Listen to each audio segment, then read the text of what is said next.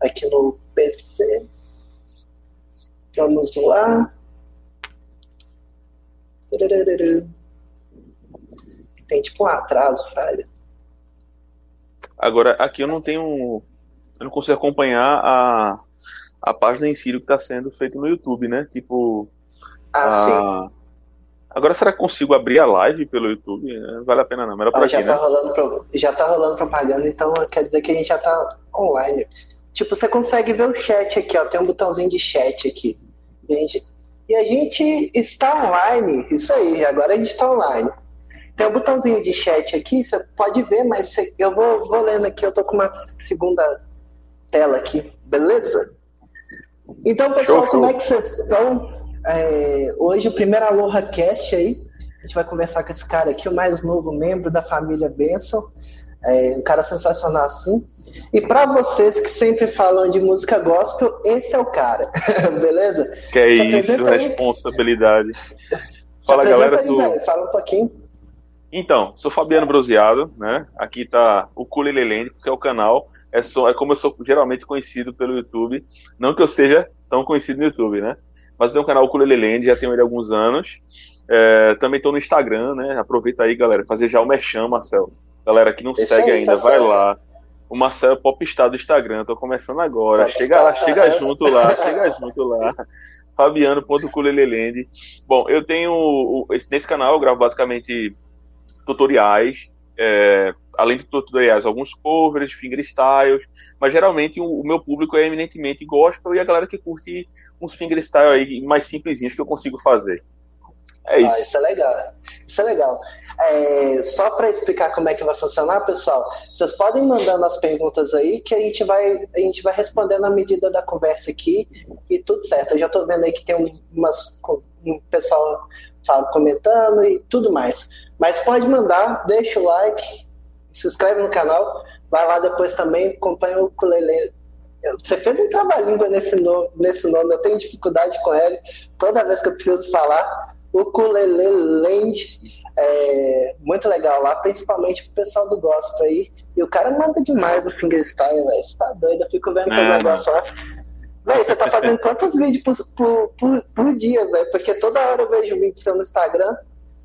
Então, cara, vê, vê eu geralmente eu, eu, produzo vídeo, gravo os vídeos num dia só, é, uma quantidade grande, né? Geralmente uns 5, entre 5 e 10 vídeos nesse dia, geralmente fim de semana, né? Porque eu tenho um outro trabalho, né? Um trabalho não musical, que me consome 8 horas por dia, fica meio complicado, enfim. É, geralmente fim de semana eu gravo uns 8, 10 vídeos, é, e durante a semana eu vou fazendo a edição deles, eu mesmo edito, é, faço tudo e vou postando, né? Vou subindo os vídeos para ir lançando aos poucos. Como o Instagram não tem essa ferramenta do YouTube, que o YouTube tem, né? Você, é. você sabe bem disso, né? A gente consegue programar, estreia, etc. É, excelente. A gente já deixa tudo programado por vários dias aí. No Instagram eu deixo salvo mesmo, né? E vou subindo aos poucos, né? Geralmente um por dia, né? Eu tô querendo né, aparecer um pouquinho lá. Não, tá certo. Mas, tipo, eu fico vendo lá, velho, você, tipo, posta muito, muito vídeo de, de fingerstyle e fica, por exemplo, pra me fazer uma versão de fingerstyle pra postar aqui no canal, velho, vai, um, vai um tempo estudando. O que, que você arruma lá? Tipo, que tubo que é esse que você faz pra poder postar aquele tanto de coisa lá? Tipo, pare, Pô, parece que você pega assim, pá, que é tanto de vídeo assim. Não, não, geralmente eu, eu tenho uma lista, né? Eu tenho um, uma lista que eu deixo salva no aplicativo de, de notas mesmo, de celular. Às vezes a Sim. música vem à mente, eu anoto essa música e sempre que eu tô com um tempinho, né? Eu até recomendo isso para todo mundo, né? Quem toca, seja o ukulele, seja qualquer instrumento, né? É sempre importante a gente ter esse contato diário com ele, né? Todo dia, pegar no instrumento, nem que seja passar, né? Uns 15 minutinhos, meia hora tocando, ou até menos que isso, só para não perder o é, é contato. É e nesses contatos diários de 15 minutos, meia hora, às vezes um pouco mais quando dá, aí é, é nesse momento que eu, de repente, programo algo, né, pro, pro canal, né, a título de produção de vídeo. Por exemplo, eu começo a pegar o fingerstyle. A gente tem, cada um tem a sua forma de, de, de pegar. Eu gosto muito de tirar de ouvido as coisas. Eu não sou muito Sim. fã de tablatura, partitura, é, apesar de achar ferramentas excepcionais, né, é, para você fazer com perfeição e para manter também a identidade, né, da coisa, né, para qualquer um executar da mesma forma, entre aspas. Mas eu gosto muito de pegar de ouvido, e tanto é que, é, se você perceber, tem, tem alguns fingerstyles que eu gravo, gravei no Instagram, que eu já tinha Sim. no YouTube em outros momentos, em vídeos mais antigos. E a forma com que eu executei o mesmo fingerstyle, ou seja, a mesma pessoa tocando é, o mesmo instrumento, é, mas ficou diferente. E, assim, eu gosto dessa, dessa, dessa, identidade, assim, sabe? Essa coisa é meio na hora, meio na lata, meio vai-te embora, né? Eu, eu meio que cre... é, comecei assim musicalmente. Eu, eu faço isso. Esse, esses momentos diários, eu vou tirando aos poucos os fingerstyles, né? Aí do método que eu sinto mais fácil para mim. Acordes, a partir dos acordes, tirando solos. Isso é legal, isso é legal. Eu mesmo, tipo, eu toco alguns instrumentos, né? Tipo assim, mais ou menos alguns, outros eu toco melhor. Mas hoje mesmo eu fui tirar, pegar a guitarra ali para poder fazer umas coisas. Porque, tipo assim, eu vivo mesmo da guitarra, né? É o que, que me dá dinheiro assim e tal. É, minha profissão é guitarrista, vamos falar assim. Mas dentro, tem uns. Tem quase um mês que eu não pegava guitarra, velho, pra você ter ideia. Tipo, Caraca. essa correria aqui do canal aqui. Foi fazer uhum. uns sons ali, tudo falhando, velho. Tipo, uma coisa muito louca. O pessoal acha que é bobeira, mas estudar todo dia é outro, outro é. nível, né, velho? Com certeza, cara. Contato com o instrumento é fazer... é essencial, né? É, isso é verdade. Para poder fazer fingerstyle, fingerstyle, né? Tipo, por exemplo, você, é a gente meio que junta ritmo, melodia, dedilhado, aquilo tudo, mas o que, que você passa pro pessoal aqui agora e fala assim, ah, estuda isso daqui, que esse daqui é um caminho que você vai começar a desenvolver essa parada aí. Bom, eu, pelo menos é o método que eu utilizo, né? E eu recomendo para quem, quem quer começar, né, a, a navegar né, nesse mar do fingerstyle, é acorde. Acho que acorde é a estrutura básica para tudo, né? E, e, quando eu falo de acorde, eu falo da, da própria, como é que eu posso falar? Da própria forma do acorde, né? Você sabe que, por exemplo, o acorde Sim. do maior tem várias possibilidades no ukulele, que já é um instrumento bastante limitado, por serem quatro cordas, por é, afinação reentrante, em sua grande maioria, o que reduz ah, isso, as possibilidades. Mas mesmo assim, a gente consegue ter várias possibilidades de formação de, de, um mesmo acorde. Então, a gente estudar esses acordes, a gente consegue aí entender bastante de campo harmônico, né? Que é que aí a gente quando fala de campo harmônico está falando o quê? Daquela estrutura dos possíveis acordes que vão estar presentes naquela música. E a partir disso aí, a gente complementa com escala. Né, que, é. pô, a gente. A escala é, essencial para qualquer solo, né? E fingerstyle é a junção de harmonia, ritmo, como você bem falou, né? Harmonia, ritmo e melodia. Melodia o solo, é. ritmo aí seria o dedilhado ou a batida, e harmonia os acordes. Mas eu sempre gosto de começar pelo acorde. Porque todo bom finger, é, todo bom músico, bom músico, né? Todo, todo mundo quer começar na música, quer sempre é, tocar um instrumento para acompanhar alguma coisa, né? Pelo menos num, num primeiro momento. Então, harmonia, é acorde é sempre o primeiro passo, na minha opinião. O lance, o lance assim que o pessoal quer já fazer, que é a tablatura que nem você estava falando, eu sempre falo com meus alunos o seguinte, cara, você tem que tomar, tocar de ouvido, velho. Tipo, você ficar to... enquanto você fica tocando de, de olho, eu falo assim, tocar de olho, você não vai tocar conseguir de olho, desenvolver. É, é... O pessoal, o pessoal fica assim, eu quero tirar música de ouvido, mas tipo, não tenta é, no, às vezes não estuda harmonia, velho. Tipo, eu mesmo, eu, eu não lembro de não tocar um instrumento, né? Que eu sempre toquei. Mas, tipo assim, foi muito tempo assim, batendo cabeça por causa do, tipo, tirando coisa de ouvido, mas chega uma hora que a harmonia te explica tanta coisa. É igual, Sim. por exemplo, é aquela coisa do fingerstyle e short, eu não sei falar direito em inglês, assim, mas short melody, que você pega aquela sequência de notas, você que toca piano, você sabe melhor que eu o que, que é com a nota da, da melodia na ponta, né? Aquilo ali é. já ajuda muito para quem quer fazer fingerstyle. E fora que fingerstyle você tem que dividir a mente em quatro, cinco coisas, né? É, é, mas é verdade. É igual o pessoal às vezes fica pensando assim, nossa, tipo, é tão fácil, você faz isso tão fácil, mas eu postei uma versão de Here Comes the Sun no meu canal, tipo, que o pessoal sempre pede para tocar. E, tipo, ninguém imagina que eu fiquei três meses para poder desenvolver aquele arranjo. E que nem. Você deve ter. Às vezes, você, talvez você tenha tido uma experiência assim. Eu já fiquei um Sempre. ano e meio para tirar música. Então tem gente que quer tirar em cinco minutos, né? Isso é, isso é não dá, cara. E não, e não dá, e, e, esse, esse é o grande mal, né? E isso aí, essa, essa cultura, né? Ela é alimentada Sim. pelo próprio produtor de conteúdo, se você for olhar direitinho, né? Muitos é, produtores é, de conteúdo, né? Tipo, quando eu tava começando, eu digo, pô, instrumento bacana, quatro cordas, pequenininho, portátil, som incrível, ukulele. É isso que eu quero. Quando eu me, abri meus olhos para isso, eu fui logo para onde? Para onde? YouTube, né? Aí no YouTube, o que mais tem é vídeo. É, não criticando, mas eu acho que não é um, é, é, uma, é, uma, é um clickbait, no fim das contas, porque você não vai conseguir é, cumprir aquilo que está sendo prometido no vídeo. Como, por exemplo, aprenda o ukulele em 10 minutos. Pô, não dá, velho. Esse não vídeo é clássico. É, esse vídeo é clássico. Esse vídeo eu é acho que até tenho. Tem muita visualização. Eu acho que até eu tenho um vídeo desse, cara. Só que no vídeo eu explico que não é 10 minutos, é um clickbaitzão, né? Pô, Ah, eu, sei. entendi. Eu, eu acho que eu tenho. Acho Pra que quem não sabe o que é clickbait, é quando você, você põe uma isca lá e, tipo, talvez a isca não corresponda tão bem assim ao que tá, tá falando, né? Mas esse vídeo aí tem, acho que é um dos que mais tem visualização. É. Tipo, eu acho que tem o do Almir Júnior no topo, né? Que a gente que é youtuber, a gente sempre olha, né? O Almir Júnior no topo, aí tem essas coisas.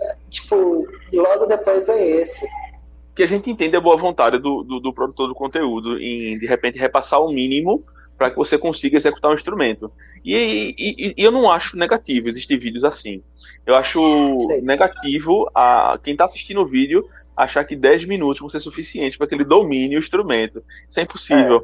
Eu toco há alguns É, cara. anos e sou cheio de limitações, cara. Cheio de limitações.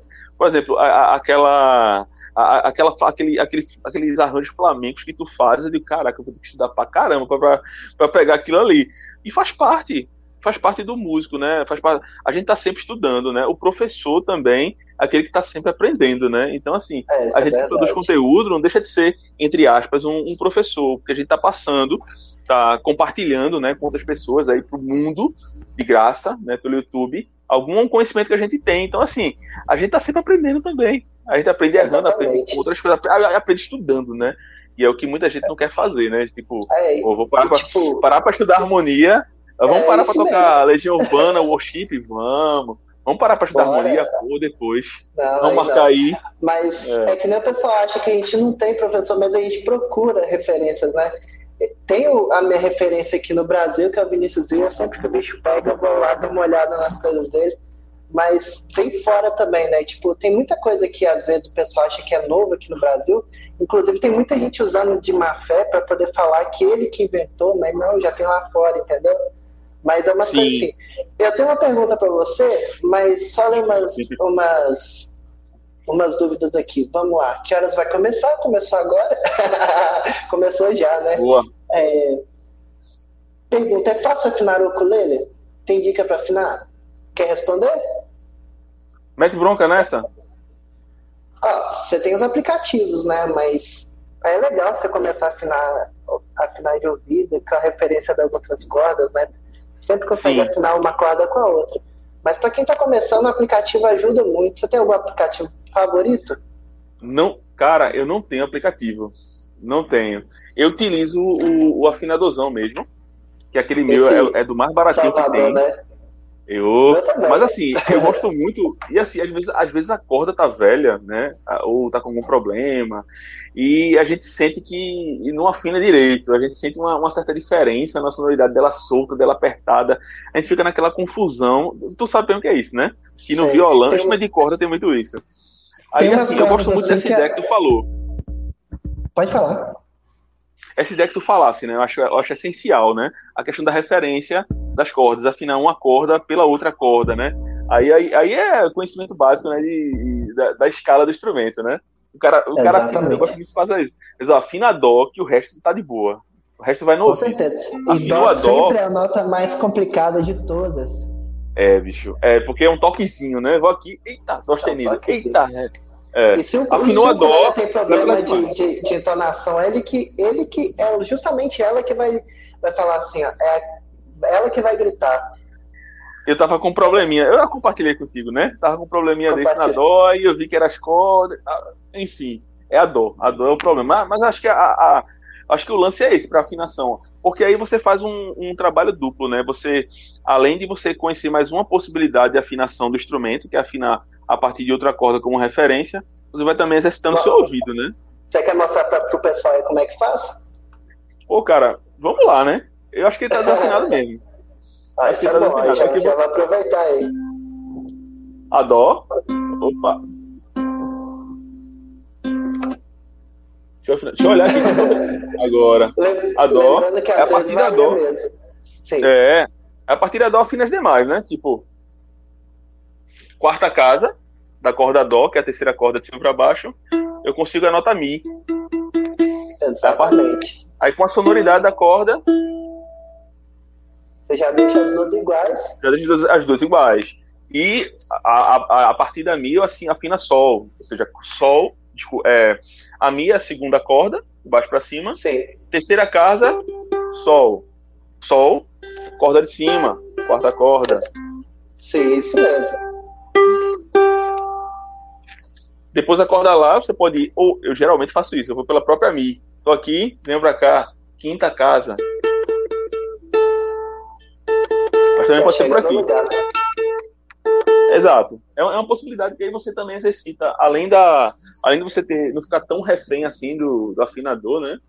É, você, é, você consegue também é, exercitar Porque seu pode ouvido. Ser situação, uma situação assim esporádica que você não vai ter também, né? Não Mas vai ter afinador. que você afinou aí, você não quer tocar alguma coisa pro pessoal, não? Eita, cara, pego de surpresa. Ó, de verdade. Apesar da live ter, mar... ter sido marcada há um tempo, eu não preparei nada, viu? A gente vai na doideira aqui. Você manda ver pra caramba. E se errar. E se errar, que. Eita. Se errar, queimei meu filme aqui, né? Ninguém vai, ah, vai não, me seguir mais no Instagram, vê só. Eu, Sacanagem. Eu sou a que mais é, porque essa live aqui, normalmente, o pessoal começa a me pedir pra tocar algumas músicas. Aí eu vou, vou, vou meio que encaixando, assim, tentando tirar na hora para eles. Então, pode ficar tranquilo. Manda. Cara, tu me desse uma ideia agora, que já vou responder uma curiosidade que a galera tem. E eu já respondi em alguns momentos já isso. Eu não sei se isso chega a ser uma curiosidade, mas eu acho que é, é relevante. É, tu falasse da dificuldade em falar o nome Ukulele né? E quando a gente vai aprender, isso. quando a gente vai ver vídeo, pô, vou, vou produzir conteúdo, vou fazer um canal. Aí, nesses vídeos que ensinam o básico para você, eles ó, coloca o nome no canal, um nome que seja fácil, que fique na mente, que as pessoas entendam e que, e que quando for falado venha logo a referência do que é. Eu coloquei o, Kulelelende. Mas por quê?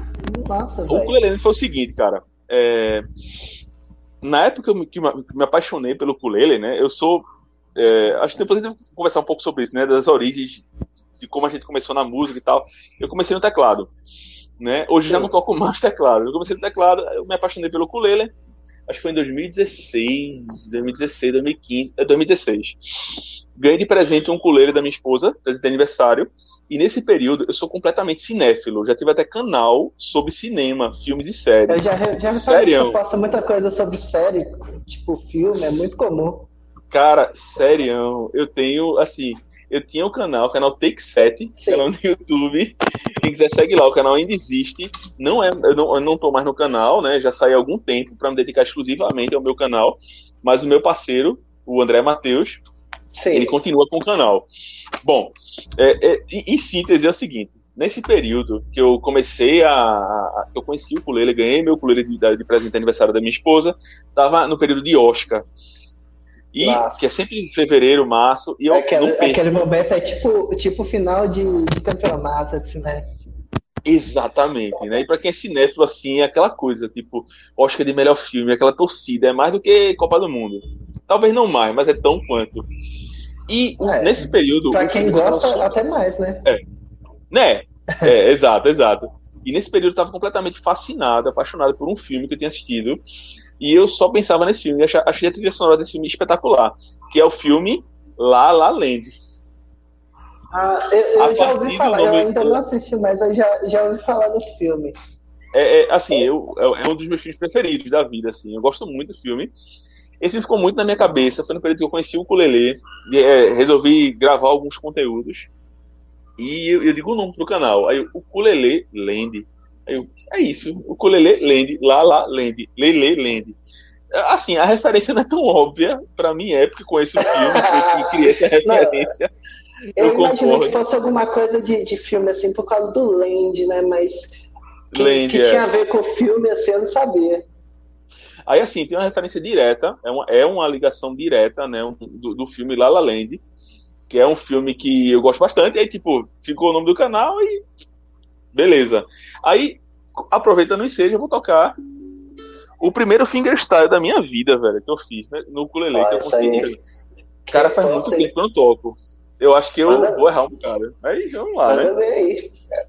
É da Pode música Seed of Stars, que é uma música, a música que ganhou o Oscar de melhor canção do, do desse Oscar, acho que foi em 2016, 2017. E, enfim, é do filme La La Land. Manda ver.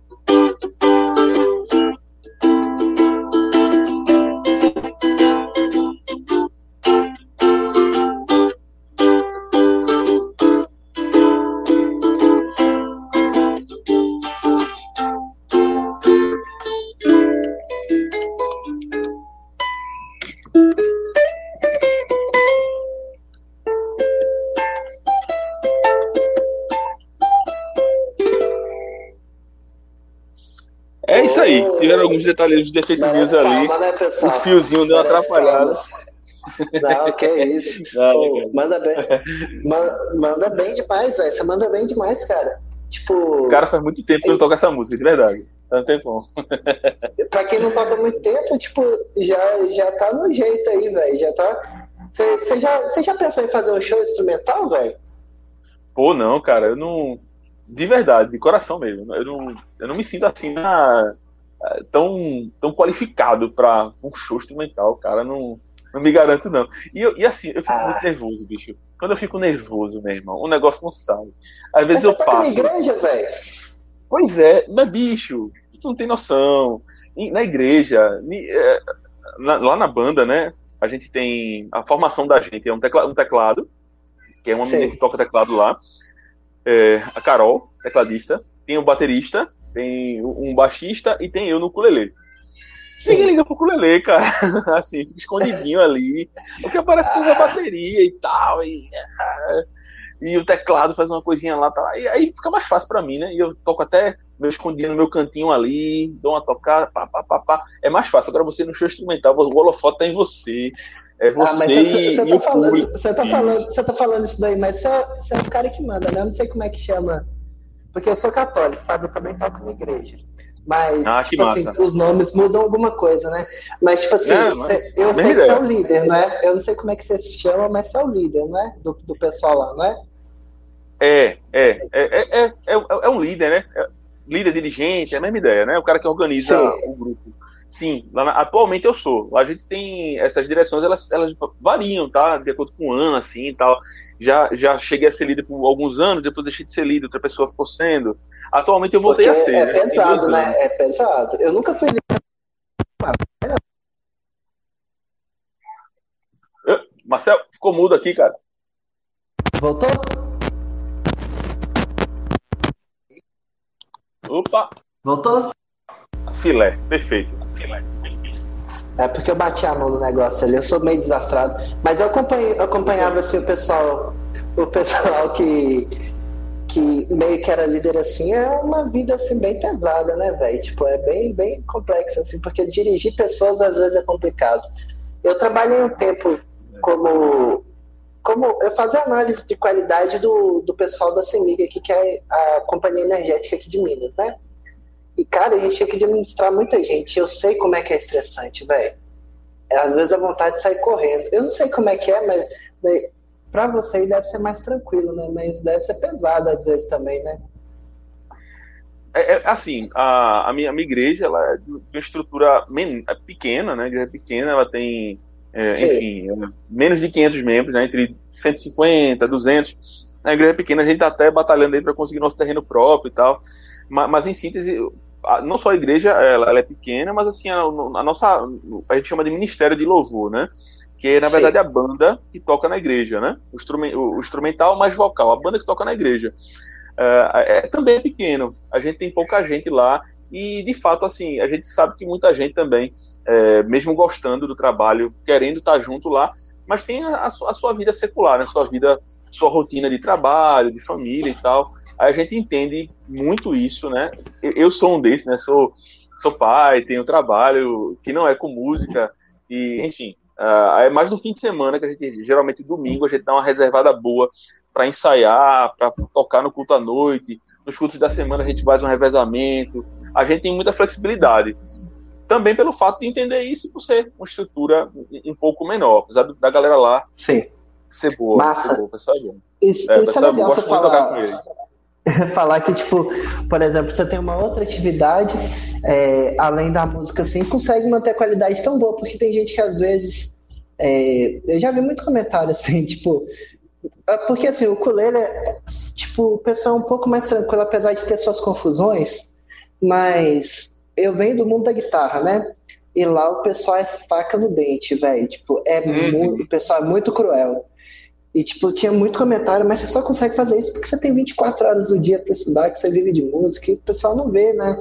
Tipo, não imagina que às vezes o cara já passou por isso. Eu, eu lembro claro. que quando, quando eu tava estudando guitarra, eu falei assim, não, vou viver de música, velho. Eu chegava, saía 5 horas da manhã, chegava no trabalho 7, saía 17, voltava, porque eu, tipo, eu tô na região norte de Belo Horizonte, tipo, daqui no centro dá umas meia hora de, de ônibus, sabe? Meia hora, 40 minutos. E isso você tem que ir naquela a fila do ônibus, aquele tanto de coisa, né? Aí chegava quase seis horas e até uma hora da manhã estudando. Tipo, é, é coisa de quem quer mesmo, né? Tem uma pergunta claro. aqui interessante da Jéssica. Quantos instrumentos vocês têm? Pretendem ter mais? Manda ver aí. Ih, cara, eu conheço essa Jéssica. eu, eu tenho. eu, eu tenho. Eu tenho, atualmente, eu tenho 10 instrumentos, né? Sim. Na verdade, eu tenho 11, né? Um, o, 11. o décimo primeiro, que eu não conto, é o meu violão que está emprestado com um amigo faz alguns anos. alguns anos então já é dele, já praticamente é, dele. Eu disse a ele, ele já trocou corda, já trocou tarraxa. Eu disse, ó, oh, bicho. Aí ele, ó, oh, teu violão aí, Fabiano. Eu disse, não, pô, é nosso, a gente tem uma guarda compartilhada. Mas assim, eu tenho, outros. Eu tenho outros instrumentos, né? Eu tenho, porque é, no primeiro momento, assim, eu sou muito intenso com tudo que eu faço, extremamente intenso, assim, tipo, se é pra entrar, meu velho, eu entro de cabeça mesmo. Aí no ukulele, bicho, eu comecei com o meu ukulele concert da Shelby, Aí depois eu comprei um tenor, depois fui soprano, e aí, aí foi. É, atualmente, juntando tudo, tenho 10. Ah, isso é legal. Eu, eu sou. Eu tenho um E, e só complementando, eu pretendo ter mais, né? Se a benção me ah, ajudar é... mais, né? Se a benção mandar é aquele ukulele dos sonhos. Ah, bicho, Aquele sonho. Ele tá aqui, do, aqui tá aí tá contigo. do meu lado aqui. É, é esse mesmo, mas, é esse mesmo. Mas, ó, eu, eu não sei ao certo quantos instrumentos que eu tenho. Mas minha noiva, ela costuma falar que eu tenho problema com isso. Mas, ó, acho que aqui dá pra ver. Tem dois ukuleles ali. Ah. Certo? Aquela aqui guitarra tem uma parede ali. de instrumentos. Uau! Até aqui. Tem, tem instrumento no chão. Cadê? Caramba! Aqui. Tem, tem lá em casa, tem um outro violão ali. Tem escaleta, gaita, tem um monte de coisa aqui. Bicho! Mas é por é, eu tenho problema sério com isso. Olha, mas, tipo Jéssica, assim, tá vendo? Eu, eu, não sei quanto que eu tenho, mas ó, olha, mais ou menos. Eu tenho quatro, quatro, quatro violões, ukuleles eu tenho dois, três, quatro, cinco, seis. Caramba, Três seis. guitarras, eu já cheguei a ter oito guitarras, velho. Eu tenho sete guitarras, ó, três guitarras, carrom, escaleta, três gaitas, tem o pessoal de percussão, tem os, os instrumentos guardados nos baús que tem aqui. Mas assim, tipo. É e tu desenrola tudo, né? Carrom também, pá. Assim, tipo assim, que eu toco mesmo, eu vou falar que eu toco mesmo a guitarra e violão, entendeu? Aí depois talvez esteja ali competindo de repente baixo e o ukulele. Eu acho que o ukulele já passou. Agora a percussão, velho, a gente engana. Ah, é, é, o meu, meu ponto fraquíssimo, assim, eu sou... Assim, é, eu gosto, né? Eu, eu me aventuro a tocar bateria, aí quando eu vou tocar bateria, a galera diz, massa, tá bom, fecha, não precisa tocar mais não. não, mas, só, mas muito, sério né? mesmo, velho. Mas Gosta bateria não. é complicado. Eu, eu sei tocar não, eu é, sei tocar percussão por causa de um curso que eu fiz, mas tipo assim, se eu sento na bateria não sai nada, velho. Não, não, não eu, eu, eu, gosto, mas eu não tenho talento nenhum, velho. Zero talento, assim. Zero, ta zero talento pra bateria. E eu tenho, eu tenho um baterista muito bom que toca comigo. Aí é. Ai, é que é mais humilhante precisa, aí. Né? Aí não precisa, condição. Mas... Não precisa, não. Deixa eu no culele mesmo. De, deixa ele lá. Mas é tipo, eu vou te falar que depois que eu comecei a tocar percussão, velho, tipo, minha sensação de batida assim melhorou demais, velho. Você não tem ideia. Tipo, acho que foi uma das coisas que mais me ajudou com, com questão de batida e tal. E tipo, desde sempre, eu sempre treinei batendo o pé, né? Aquela técnica do metrônomo no corpo. Então, tipo, tem gente que costuma falar até que, tipo, nossa, velho, você tem um metrônomo interno que não é possível. Eu não sei se você já reparou isso, mas uma das coisas que mais denuncia quando o cara, tipo. O cara pode tocar muito, velho, mas você sabe que o cara não é avançado por causa do tempo. Você vê assim, é, é que nem, tipo, tem tudo para dar certo, sabe? Mas, tipo, tem alguma coisa estranha. Você fica assim, por que que não tá legal? Aí na hora que você vai ver a fundo, o tempo tá variando. Então, tipo, é uma coisa muito importante que ajuda até nas batidas, né? É. Não, com certeza, cara. Eu acho que auxilia bastante, né? É, essa questão do. Da, da, porque, queira ou não queira, isso também é, é, é uma complementação do, do instrumento não, não é fazendo aí média, né, falando bem, fazendo média aí com o ukulele não, mas já fazendo também. O ukulele ele reúne muito bem, né, a melodia, harmonia e ritmo, né, velho? Instrumento de corda, né? Exatamente. né? Instrumento de corda acústico é que você sente mesmo, né? O ritmo ele fica bem é definido com a batida, pessoal... o, abafamento. O abafamento faz muitas vezes de um caixa, às vezes para complementar porque... uma percussão, né? A gente tocando junto, eu, eu abafo a corda e faço uma ideia de percussão. Fica bacana. Você tocou, no, você tocou num ponto legal que eu sempre falo também, que é o seguinte, tipo, porque o instrumento de corda ele também é percussivo. O que você está tocando aqui, por exemplo, uma batida simples aqui, se você abafa ela, vira bateria. Vira bateria. Então você é. tem a percussão aqui, de certa forma, escondida. Tem uma pergunta aqui também: quais foram as suas maiores dificuldades para aprender a tocar o primeiro instrumento? Desculpa, cara, deu uma falhada aqui. Não escutei. Beleza. Foi meu fone. Quais foram, quais foram suas maiores dificuldades para aprender a tocar o primeiro instrumento?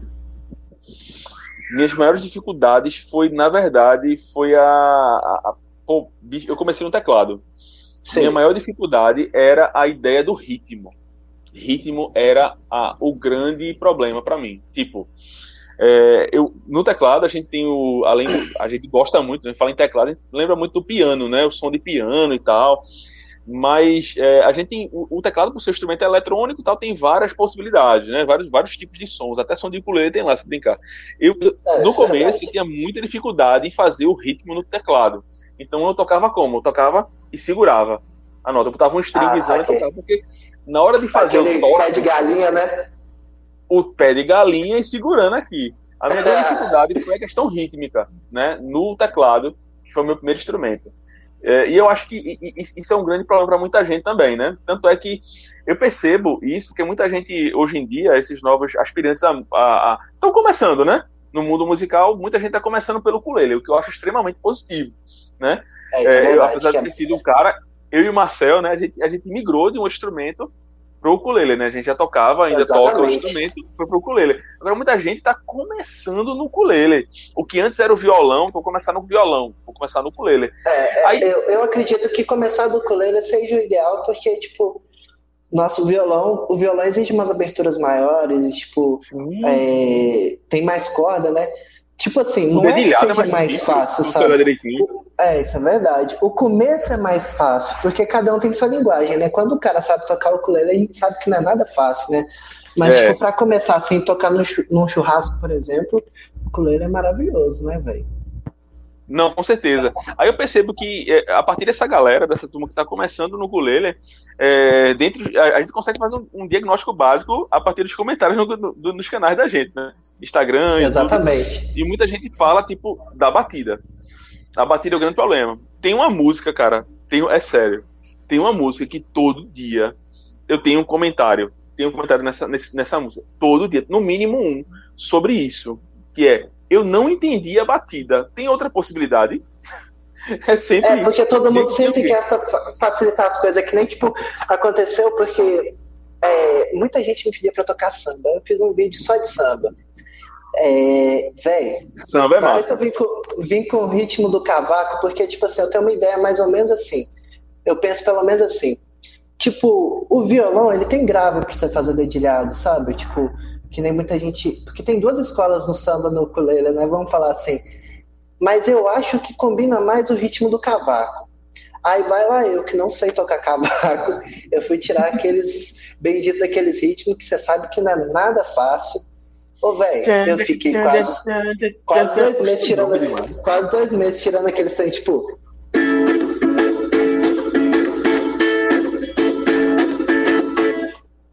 Fiz o Caraca. vídeo, aí o pessoal ficou top, tem muito comentário top. lá. Tem muito comentário assim, velho, não tem jeito de fazer mais fácil, não. Nossa, velho. Mas é assim que assim, toca. Não... A gente até entende, né? Eu, é, é, isso a gente entra na, naquilo que a gente. A, a gente, não sei se a gente comentou, conversou sobre isso em off, ou foi já no começo do vídeo. Que é sobre o lance da, da galera que tá, que tá começando, que, que tenta facilitar. Acho que foi no vídeo já. Aquele Sim. lance dos 10 minutos, né?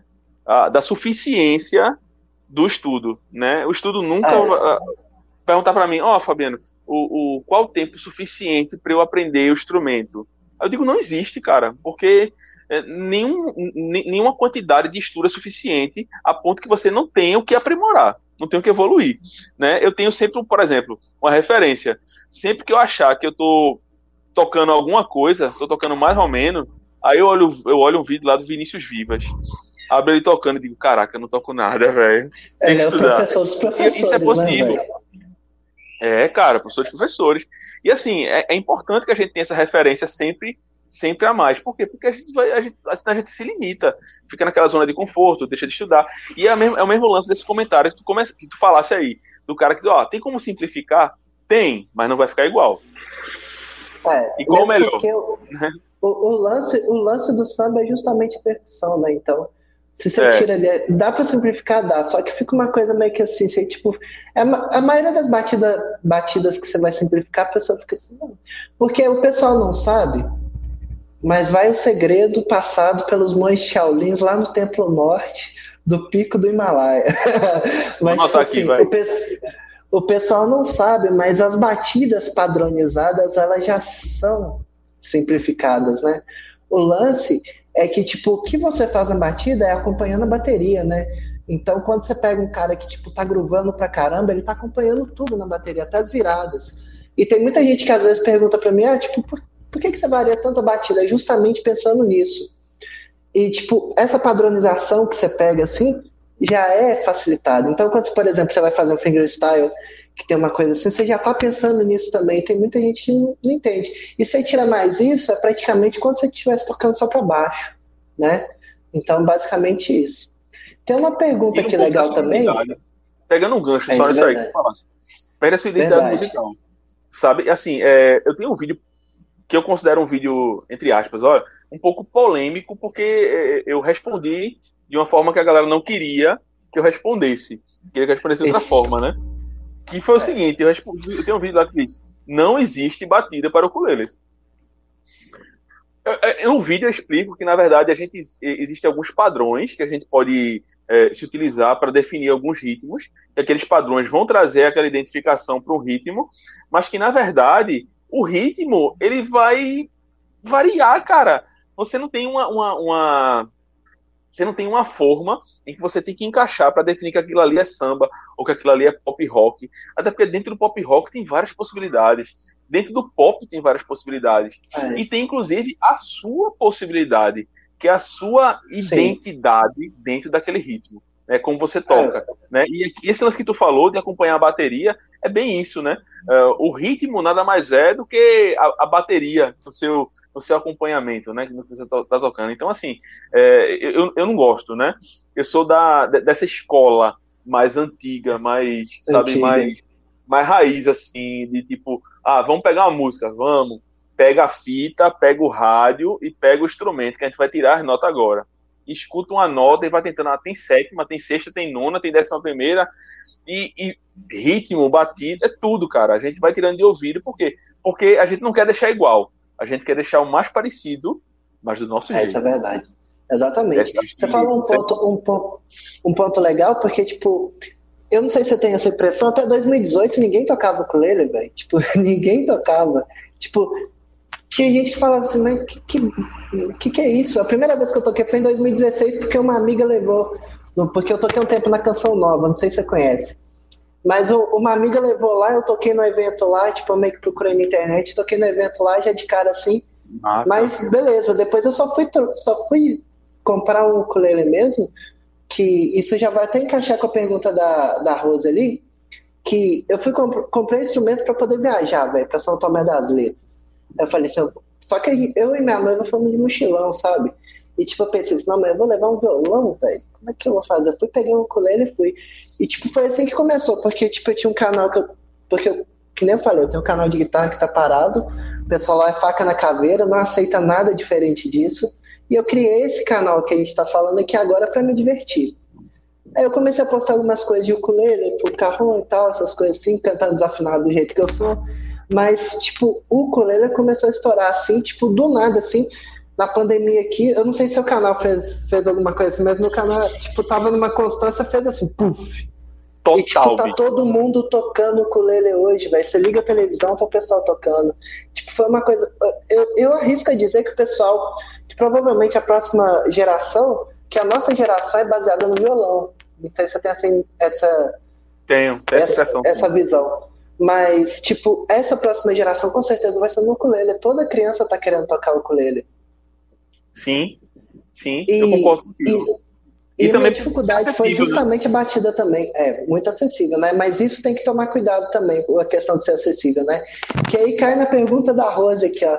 Que marcas e tipos de ukulele vocês indicam para quem está começando? Ah, isso daí é bom. Ó, esse daí é bom. Eu, velho, eu, eu, eu sou doido pra experimentar esse ukulele aí, velho. Mas, tipo.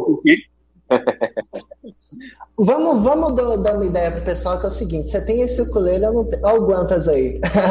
o valeu demais, Guantas. O Nacho, né? Na verdade, provavelmente é o Nacho que tá aí. É. Mas, olha, o ukulele vai incentivar muito molecada, exatamente. Mas olha só, é, o pessoal fica naquela coisa de, ah, só. Tipo, eu não sei se você tá no grupo de Facebook de, de ukulele? Você acompanha, às vezes você vê as tretas que rola lá? No Facebook não. Eu, eu não uso mais Facebook, confesso. Não... Eu, eu, eu tô, tô nos grupos, assim, tipo, que sempre me colocam em grupo, tanto de WhatsApp quanto de, de de Facebook. Facebook. Ultimamente eu tenho até evitado é, passar meu telefone por causa disso. Mas o que acontece? Sempre tem aquelas tretas assim, ah, tipo, o meu ukulele é melhor, o seu é melhor, que não sei o quê. O pessoal curte muito a Shelby, velho. Tipo, pra falar a verdade, né? Mas é aquela coisa, tipo, se você pegar um Shelby hoje em dia, pega o B24 aí, que ele tá atrás. É, a ele aí. O B24 tá, tá aí perto de você? Ah, o B24 tá aqui que, que você achou desse ukulele, velho? Cara, é, pelo, pelo, pelo preço dele, né, o B24 da Benson, pelo preço dele, ele é o melhor do mercado, na minha opinião. Em que sentido? É, a construção dele, se você olhar, por exemplo, não adianta dizer que, que o ukulele é melhor que o outro, por quê? Porque eu acho mais legal, porque eu acho mais bonito, porque eu gosto mais.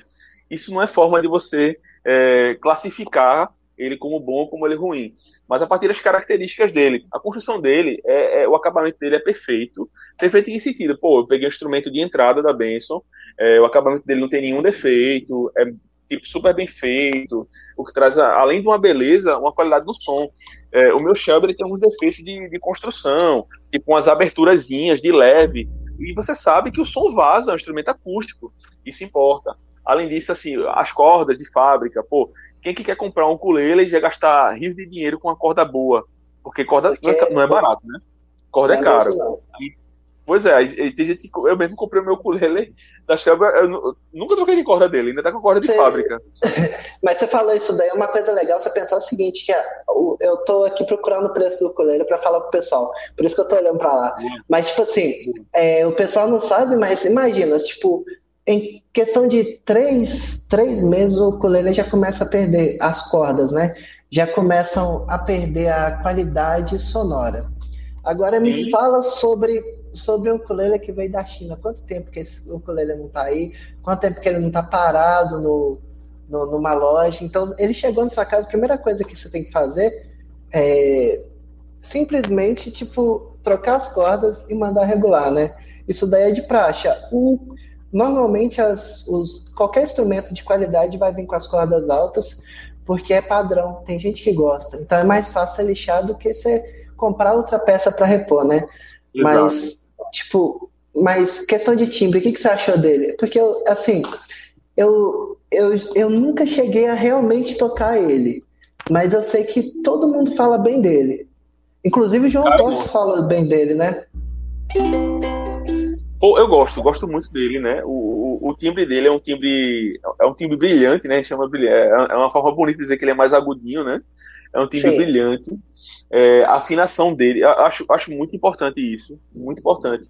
É, muita gente achar besteira, né? Mas eu não acho, acho muito importante. Acho que é um diferencial a questão da qualidade das tarraxas, né? Porque a tarraxa ela vai segurar bem a afinação da corda, vai fazer com que pô, um, um ukulele com tarraxa ruim, um instrumento com tarraxa ruim, de, de, baixa qualidade, às vezes durante a própria, a mesma música que você acabou de tocar, acabou de afinar, vai tocar uma primeira música, durante a música as cordas já vão desafinando e isso dificulta completamente a execução da música.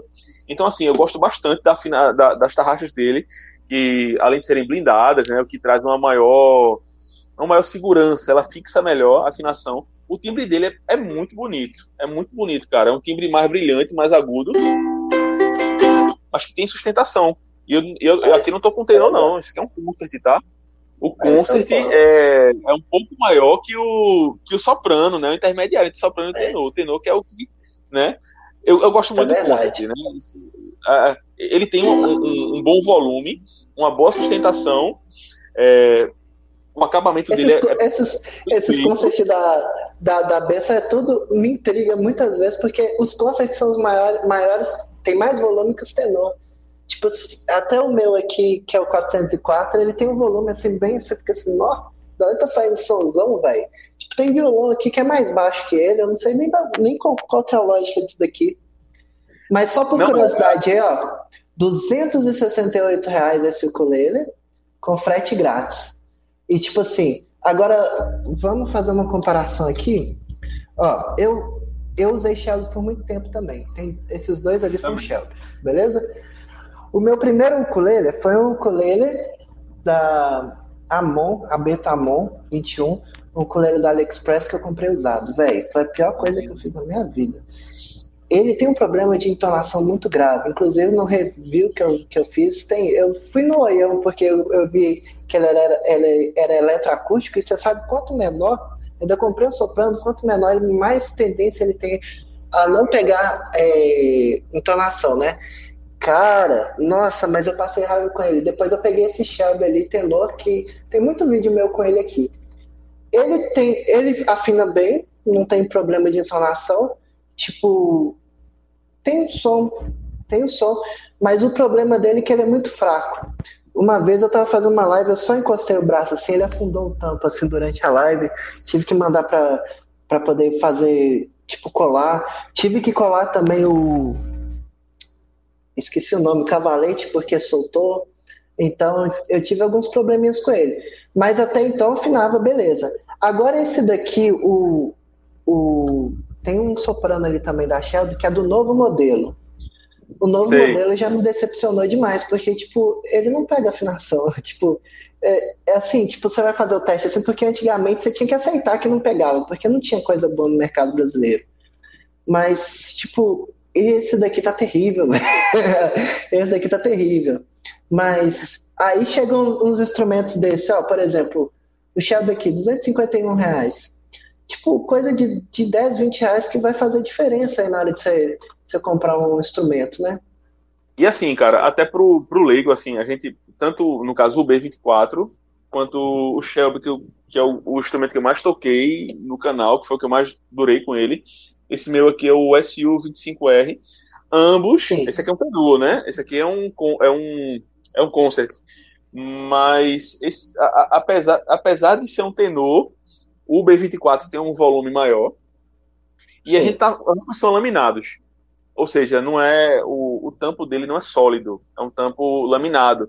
É, tampo sólido é, é um, outro, um outro patamar, e se você for olhar direitinho, o, os preços de qualquer marca eles vão aumentar bastante desses desse valores. Só que apesar Você de ser laminado, esse Benson, cara, é, é, a, a, construção dele ele é um pouco mais pesadinho. Você percebe que a madeira é um pouco mais um, um, um pouco mais grossa.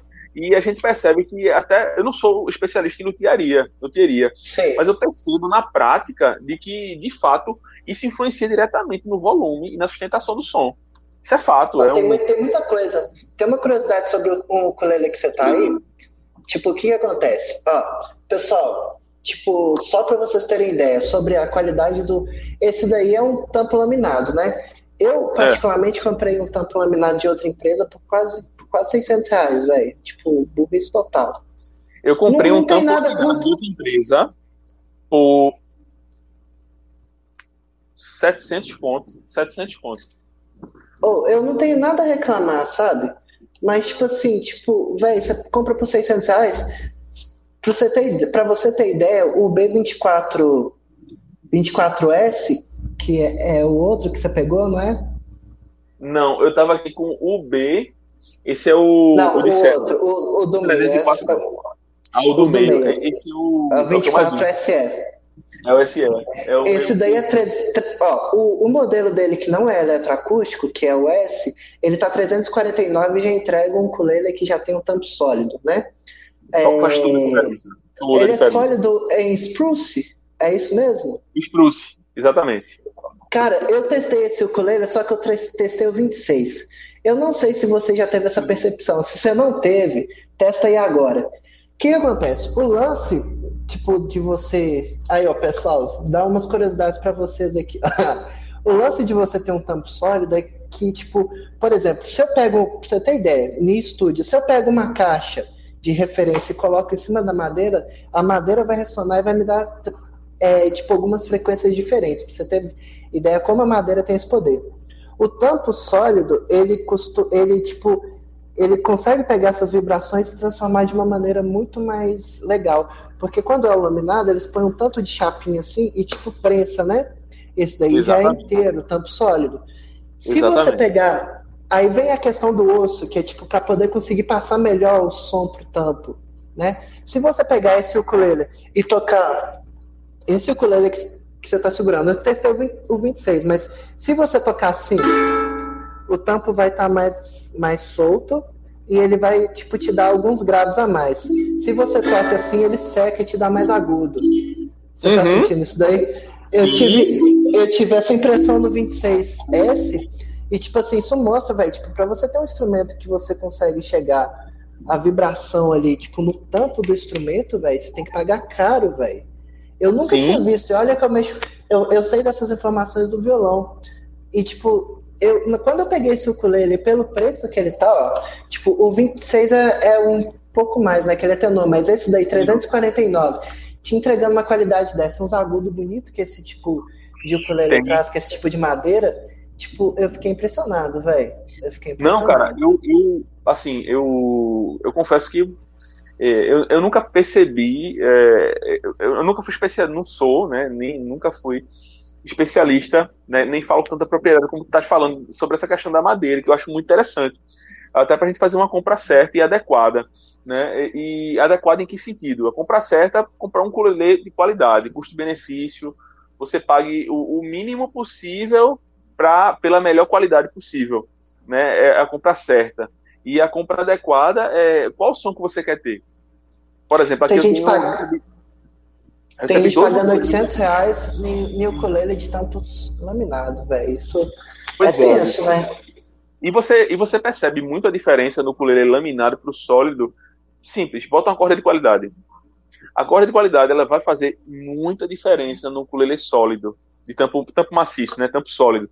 Ele vai é, ele vai ressoar a diferença da corda. É, por exemplo, eu gosto muito dessa corda aqui, né? É, é a, é a Red Series da, da Aquila. Sim. Eu adoro. É uma corda a, metalizada. A, a, corda bomba, a corda bomba, né?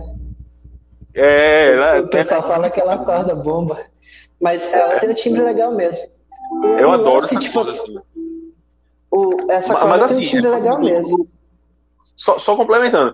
O, o, e assim, a, a, compra adequada é, por exemplo, eu tenho dois ukuleles da Benson que eu mais utilizo, que, que é esse e o 304, né? Que eu mostrei agora há pouco, que foi o que eu afinei que toquei Sim. a música. É, um é sólido em spruce, tampa, o outro é sólido em cedro. E a gente consegue perceber facilmente a diferença de um para o outro. De olho fechado, eu, eu, consigo identificar. Como consegue? Um tem mais agudo, o outro é um som mais encorpado, mais grave. Os dois são concerts, né? Os dois os são dois concerts, são concerts da mesma marca, e os dois são sólidos, mas os dois têm timbres diferentes. Isso é que é legal, assim, é, é, que o tempo sólido vai trazer, né? Com certeza. Tem um, um, um, ponto de pensamento também que depois eu até te aconselho a fazer um teste, velho. Tipo, os ukuleles laminados dão muito bem com a ácula, porque a ácula transforma o som dos laminados, sabe? Mas quando você tem um, ukulele de, de tampo sólido, depois você experimenta o nylon ou aquele fluocarbono, velho. É um time maravilhoso. Você pode ver, tipo, por exemplo, Vinícius Vivas usa fluocarbono. Se você falar fora, a maioria do pessoal sempre usa ou, ou nylon fluocarbono, entendeu? É, a Acula é muito legal, mas, tipo, quando você tá com... Porque ele, ela eleva, tipo, do tampo sólido, ela dá uma melhorada no som. Mas quando você tá com. Depois você experimenta, tipo, pra ver se você gosta. Uma das duas opções você vai ver que o som, velho, nossa, é outros 500. Tipo assim, porque é dá uma assim, doçura a mais. Você fazer uns bendezinhos. É. Você vai fazer um bend é. nessa corda aqui, ela vai na hora. É, tipo, porque o pessoal reclama. Né? Ah, entendi, entendi. Ah, ah é. Ela, é, é, ela tem pouca elasticidade, é, ela é, mais, ela é uma corda mais é, menos flexível, né? que a, a, a corda Naigu tem essa característica, né? Ela é menos flexível, ela tem a tensão mais pesada, é, via de regra, né? É, e a, o nylon já tem uma flexibilidade maior, né? Uma possibilidade maior. Flor carbono nunca utilizei, né? Mas já li alguma coisa sobre isso. Até já recomendaram já da Martin e tal, outras marcas também, mas eu nunca cheguei a, a utilizar tem, não. Tem muita gente que usa assim, tipo, só ler os comentários aqui, ó. Os novos ukuleles da Shelby são loteria. Tem lote que sai bom, tem lote que sai ruim. É, basicamente é, você resumiu, né? Isso é um problema, mas, né? Tipo, tem, tem uns que são bons, outros que são ruins, mas vai de cada um, né? Ó, Itacoritiba. Ah, ah, peraí. Outro trabalhinho aqui, ó. Itacoatiara, Amazonas. Um abraço aí, Nelson. Tem uns. Aí o pessoal comentando sobre a qualidade dos ukuleles. Eu tenho um APC e estou muito feliz com ele. Você conhece a marca? Eu não conheço, não. Não conheço. APC. Depois eu vou até procurar, que eu gosto de ver essas marcas também, assim, novas, assim, que estão no mercado. Qual o ukulele de tampo sólido mais barato? O B26S, sem dúvida. 24S. Tem a linha da benção, né? 21S, 24S, 26S. Todo ele, todos eles. O 21 soprano, 24 pulsas e 26 é. tenor. É, a, a Benson tem um padrão de, de escala um pouquinho maior que os outros, assim. Que eu acho que é o mais certo, né? Porque você pega de outros bem com 20, 21, 23, 25, né? Mas Isso. é bem interessante, assim. Você pode pesquisar aí, é que nem eu falei, esse que tá na mão do. Não esse que tá na mão do Fabiano, mas ele tá em torno de 350 reais, com frete grátis. É... E cordas, quais é o melhor? Aí vai de cada um. Você, qual, você gosta mais de qual? Das que eu utilizei, eu gosto mais da Aquila Red Series, mas eu também já utilizei a, a Aquila Lava. Ela tem um som, ela tem um volume bacana e o som é menos agudo, é mais encorpado. Essa aqui é um som mais agudo, mais metalizado. Eu gosto. Agora, o, é, é importante, Marcel, acho que o Marcel sabe melhor que eu sobre isso de que a corda ela vai variar também de acordo com o ukulele que você tem, né? Com certeza. Tem, tem cordas que funcionam melhor em determinado ukulele do que em outros. Então é interessante você ver a questão da madeira, a questão até mesmo do som que você quer buscar. O próprio Marcel me recomendou uma corda de fluocarbono. Né? Esse aqui, essa corda que está nele aqui tem um som mais metalizado. Então o fluocarbono vai modificar um som e trazer outras possibilidades de timbre. É Talvez seja até mais bacana, que eu gosto mais. A Aquila, ela dá muito agudo, né? Principalmente se tiver, se eu não me engano, é a Beto, ela fica com um som muito estridente. Então, tipo, Isso. eu particularmente, eu, uso, eu gosto de cordas de nylon. Eu uso as cordas Nick, que, tipo, assim, pra mim é legal, pra mim é bem, bem interessante, são as cordas que eu uso. E elas dão muito bem com, com tampo sólido. Até quando eu. Esse aí é o Clareia dos Sonhos, viu? Pra quem não, pra quem não sabe, eu tô falando isso aí, dos meus sonhos. Esse, esse ukulele Marcelo, aqui. pra Benção cara- aí, viu? Avisa pro cara lá. Manda esse vídeo, ó. Esse é um dos meus sonhos. Olha pra aí que coisa linda. Vai, Meu chegar, Deus. vai chegar a versão eletroacústica dele, você fica sabendo, né? E Não, não tô não. Eita, vai chegar. Deus. Porque ele só veio Tá acústico, né? aqui. Mas, tipo assim, Tá. esse, esse ukulele mesmo aqui, pelo preço que ele tá hoje em dia, tipo, você não acha o ukulele por menos de 4 mil reais fora do Brasil com esse nível aqui, não. Eu, pelo menos, acredito que não, né? Tipo, porque tampo sólido é muito, muito assim, tipo, a qualidade dele, ele é todo de, de cor, que é a melhor madeira, assim, pra poder fazer o ukulele, né? Então, Qual é, madeira, é bem Marcelo? interessante. Coa. Coa é uma árvore que Coa. dá no Havaí. Sim, Tipo, sim, boa. E nunca dá pra ver nos vídeos assim, mas a cor dele é diferente, velho. Tipo, ela brilha assim, tipo, você olha ali não dá pra ver, mas ele tem um brilho assim, um tigra, um Acabamento tipo em gloss, né? É, um acabamento em gloss, ele tem todo um detalhe. E é raro, Um né? Você aqui. vê. Eu, eu, eu, quando tava. Antes de eu encontrar os e ter 10 ukuleles, eu tava querendo comprar mais e mais. Eu tava. Eu sempre procurava o ukulele com acabamento em gloss. Eu vi esse, esse daí e Sim. ficava doido por ele. Agora, eh, eu sempre acabava optando por um elétrico, né? Elétrico acústico, por eu tocar em banda, né? Aí assim, eu Sim. sempre dava uma preferência é, para a possibilidade dele já plugar. E esse aí é. Esse é empatado, Esse aqui é Marcelo? Esse eu sei que tu gosta muito. 404. Esse daqui eu gosto É? muito, velho. Ele, ele, tipo. O que que acontece? Quando, quando, quando eu tava procurando, porque fazer uns projetos, uns ukuleles el- eletroacústicos, né? Aí, tipo. é, Quando eu conversei com o pessoal, quando eu tava conversando com o pessoal da Benção, eles, tipo, olha só como é que a gente pode perder por não por, por ignorância às vezes, né? Tipo, eu não conhecia os instrumentos assim, eu tinha visto a Fernanda, né? A Fernanda Gomes fazendo review, mas tipo, tinha muita gente falando bem, mas eu ficava assim, ah, será que vai? Será que não vai? E na mesma época, outras duas empresas me procuraram. Aí, tipo, eu dei a sorte de uma aluna minha, Juliana, chegar aqui com o B26, o B506 Ah, na hora, na hora que ela saiu daqui, eu já mandei lá pro pessoal da benção. Não, fechar com vocês mesmo. Esse ukulele é maravilhoso, velho. É maravilhoso. E, e tem uma qualidade muito legal. Eu tava com- procurando sobre um, um elétrico, e eu não sei se você reparou, mas eles perguntam muito o que, que você precisa, o que, que você não precisa, porque eles realmente querem te ajudar, né?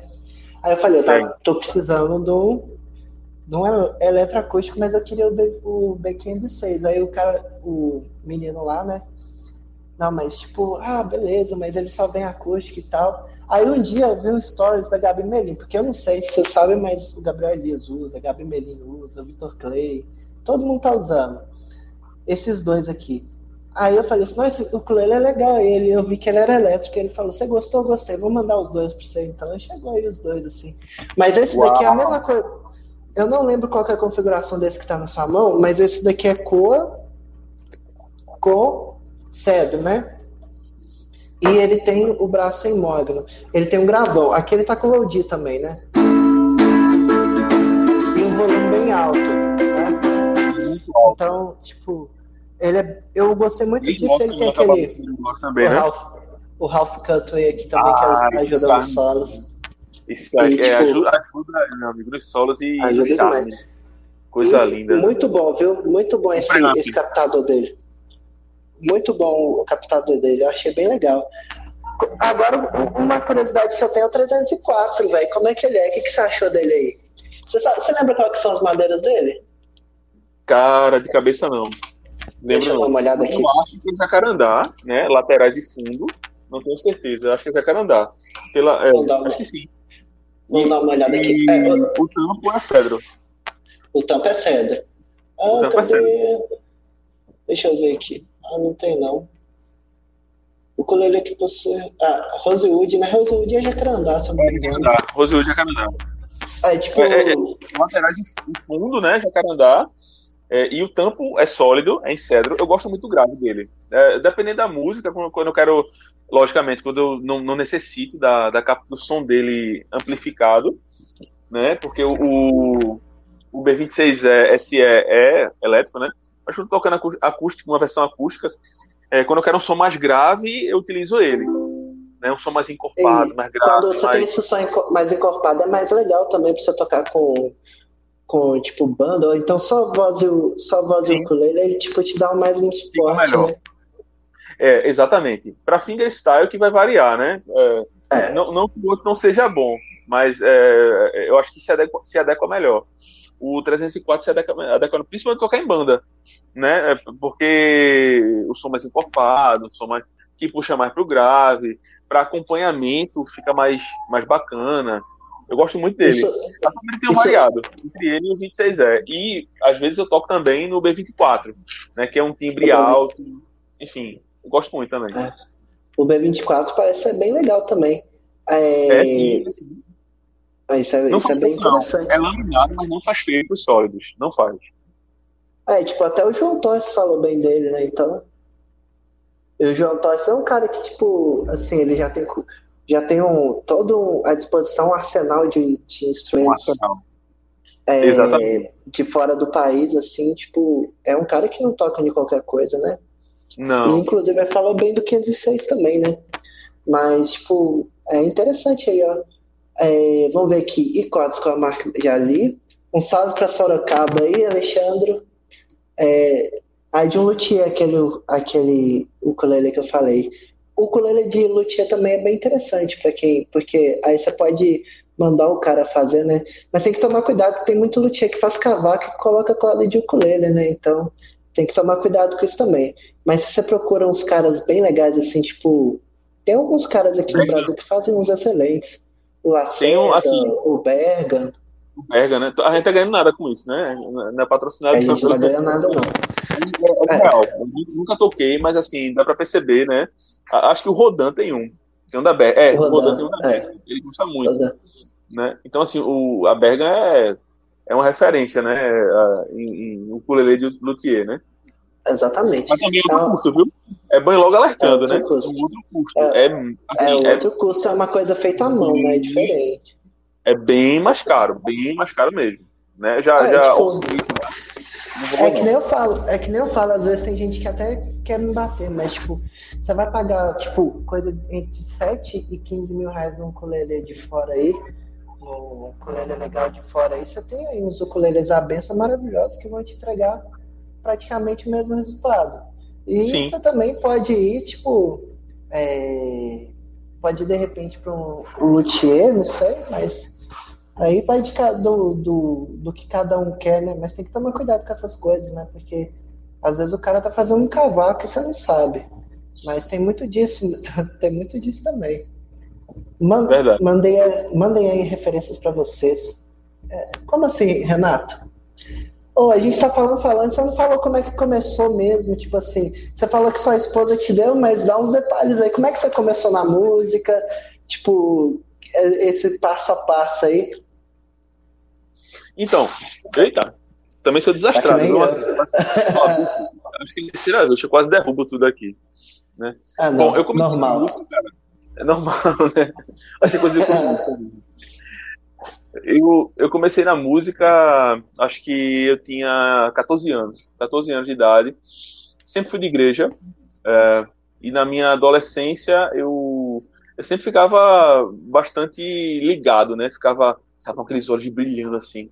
Quando eu via o grupo cantar na igreja, que eu achava incrível, os caras tocando e tal. E surgiu a oportunidade de, de aprender a tocar teclado. Né? O, o, o, tecladista da igreja estava dando aulas para algumas pessoas e tal. Eu disse, pô, eu quero. Eu tinha 14 anos, falei com minha mãe, mãe, vai, vá embora. Aí eu me dediquei, entrei de cabeça no teclado. Eu comecei com teclado e, assim, me apaixonei pela música. E o teclado, é, ele, ele abriu as portas para outras possibilidades. Eu comecei a tocar em banda. E quem toca em banda, né, banda que não tem assim tantos músicos, reservas e tal, às vezes um cara fala, o cara do baixo faltou, tocar assim embaixo não dá, quem é que pega? E aí você vai, né, vai conhecendo outros instrumentos e tal, vai tendo contato. Eu passei a ter contato um pouco mais com instrumentos de corda, mas nunca me dediquei. Até tive uma guitarra, mas terrível. Sou péssimo em guitarra, péssimo guitarrista. Aí ah, eu nada terrível, terrível, cara. Aí eu comecei a tocar, aí eu, come, aí eu comecei a aprender outras coisas, né? Mas ainda assim com um enfoque maior no meu instrumento, que era o teclado. E depois de muito tempo tocando teclado, que eu né, tive. Eu conheci o ukulele através da. Foi, foi totalmente avulso, né? Negócio totalmente tipo. É, sabe, por acaso, a princípio, né? A gente pode dizer assim. Eu estava na casa de um amigo, uma reunião de alguns amigos. Aí ele disse, aí, aí eu vi o filho, uma criança que estava lá, filho de um dos, dos amigos, que estava com um, um ukulele. Nunca tinha ouvido falar no ukulele, nunca tinha visto na vida. Não sabia o que era, achava que era um violãozinho pequeno, como muita gente chama, né? É um, é um violãozinho pequeno, violão de brinquedo. O cavaquinho. O cavaquinho, pô, bicho, dá raiva, velho. Faz isso não. Até Aí hoje, eu vi. Tá, o negócio tá na moda, até hoje tem gente que faz isso. Até hoje. Não, hoje eu já não admito mais, não. Hoje, hoje, hoje um cavaquinho. É, Mas é eu conheci ali, eu bati uns acordes e eu gostei da sonoridade e, e quis aprender. Aí eu peguei o ukulele emprestado, é, fiquei com ele um, uns, umas semanas aqui em casa, depois eu devolvi, porque tem que devolver, né? Não era meu. Aí, é um detalhe importante, né? aí, aí gente, devolvam o instrumento do amiguinho. É importante, né? A não ser que seja como eu, né? E meu violão, né? Que a gente tem uma guarda compartilhada guarda com... É, tipo isso mesmo. Aqui, deixa lá. Ele não tem nem, é, nem é cabe aqui em casa. Minha esposa aqui às vezes reclama. Rapaz, mas instrumento tá um. Ah, Agora reclama mais não, né? Mas, eu imagino. Eu imagino que sim. 10, né? Nossa, e tu tem é, pô, bota uma sala aqui, pô, dividindo lugar nas cadeiras com tudo. Por aí vai. Tá, porque tem mais instrumento lá em casa também, né? Tem mais instrumento lá em casa, então. Como é, você, tá lá, você tá em casa no fim de semana, você vai tocar um churrasco, você tem que ter alguma coisa. Tem que ter, em casa, tem, né? que ter, tem que ter, pô. Claro que tem que ter. foi assim, cara. Foi assim, foi, foi muito é, por paixão mesmo, né? É, amor à primeira vista mesmo. A, a, e eu, eu falo não com o instrumento em si, mas com a música, né? É, a, a, princípio com teclado, depois com ukulele. E assim, eu não vejo nenhum problema você ter se dedicar a dois instrumentos, mas como eu já não tenho tanto tempo assim é, disponível para música, não vivo de música, aí eu resolvi focar total no ukulele, né? Abandonei os demais e estou só no ukulele. Segundo o que você está me falando aí, ó, pessoal, pega aí o segredo para você ser um bom cara no fingerstyle agora. Tem que tocar teclado antes. Você sabe Não. que a Lloyd, a, a Lloyd, também tocava teclado e veio pro ukulele, né? Sim. E, tipo, é uma grande referência do, do, do fingerstyle aí do brasileiro. Ela toca umas coisas Sim. assim, tipo, bossa nova, né? Que tem, precisa de 300 é. acordes. Isso. ela tá mandando Não, bem. Ela, ela, ela, é outro patamar, cara. Assim, você, eu, eu acho que facilita também. Lloyd é outro patamar. Não, mas você, tá, você, não, você mas, também mas, toca pra caramba. Assim, mas você sabe. Ah. Mas assim, é, é, é, essa, essa questão que tu falasse é importante. De que é, o, a, a é um exemplo excepcional né, daquilo que a gente falou no começo, sobre a questão dos acordes. Né? Ela toca bossa nova. E muito bossa nova. Ela toca tudo, né? Mas ela toca muito bossa nova. O repertório dela é muito rico em bossa nova, em MPB. E a gente sabe que os acordes né, de bossa nova, do MPB, são acordes bastante complexos, né? Acordes que a gente não utiliza em qualquer música, de, música de churrasco, música de, sabe, de... É, aqueles acordes que você tem que escolher qual, qual nota que você vai sacrificar, né? Pois é, pois é, pois é. Aí, assim, e, isso traz... É, essa dificuldade faz com que você se aproprie ainda mais do instrumento e consiga conhecer melhor e consiga executar melhor. Né? É, eu, eu, falei, eu, eu, falei, isso brincando, mas tem um ponto de verdade, porque cada instrumentista assim, tem sua pira, assim, né? Tipo, eu sou vidrado nisso daqui. O pessoal do teclado é harmonia pura, enquanto você vai pro pessoal do, do violão é mais ritmo. Você vai pro pessoal da guitarra é mais improviso. Eu mesmo, uhum. eu, eu tenho mais habilidade em improvisos, tipo assim. Então, tipo, cada um vai pela sua facilidade, né? Mas eu, a, a, eu assim, isso é verdade, viu, cara? Acho que tu classificasse bem. Nunca pensei por essa ótica, mas acho que essa classificação foi perfeita. É, eu percebo muito isso, né? A galera que, que vem do teclado, piano tal, a galera tem uma pira muito grande em harmonia, né? É, a minha pira é harmonia. Eu, sabe, eu escuto, eu tô escutando aqui, eu moro em Recife, tá, gente? Falo do, de Olinda, moro em Olinda, né? Olinda, Recife, enfim. Pernambuco. Aí aqui, o, o que é que se toca aqui, né? Na esquina, no, no subúrbio, na periferia, é brega. Aí eu tô. Sério? Brega? Brega, cara. O que toca aqui é brega, o sucesso é brega. Mas o que, que, é, que, que, é, que, que, é, que, é brega aí? Tipo, porque a gente tem. Aqui a gente tem uma noção, porque aqui, aqui em Belo Horizonte é uma cidade de boteco. Vamos falar assim. É, e tipo, tem os botecos que a gente, aqui a gente chama de copo sujo e os botecos mais gourmet, né? Nos copos sujos toca, tipo, só toca aquelas músicas sofridas mesmo, tipo, é, Pepe Moreno, Eduardo Costa, nem sei se você conhece, mas Eduardo Costa sempre é daqui. Então, tipo, é umas coisas bem sofridas mesmo, sabe? Aí, tipo, aqui a gente costuma falar que esse tipo de música é mais brega, né? Não, não tô falando que é ruim, entendam isso. Sim, sim, eu entendo. É, é, não, é uma classificação cultural mesmo. Não, aqui brega é, um, é um ritmo mesmo. É, é um, não diria um, é um ritmo, mas também é um estilo mesmo, um estilo musical. É um, é um segmento musical. Né? Aqui, pelo menos aqui em Pernambuco. Assim como o Calypso no Pará é um segmento musical, eles tentaram trazer isso e trouxeram, né? Para o Brasil, né? Nacionalizaram o, o Calypso, né? É, o, o, nosso brega não tem a ver com Calypso, não, tá? Só foi só um comparativo. Mas o brega daqui de Pernambuco, ele é, um, é uma mistura com um pouco de eletrônico, tipo umas batidas meio techno, né? Mas também tem uma coisa mais como é que eu posso falar? Ele tem uma batida própria, sabe? Uma, coisa mais arrastada. Tipo... Tem uma menina que fez sucesso há um tempo atrás com uma música desse tipo, eu esqueci o nome dela.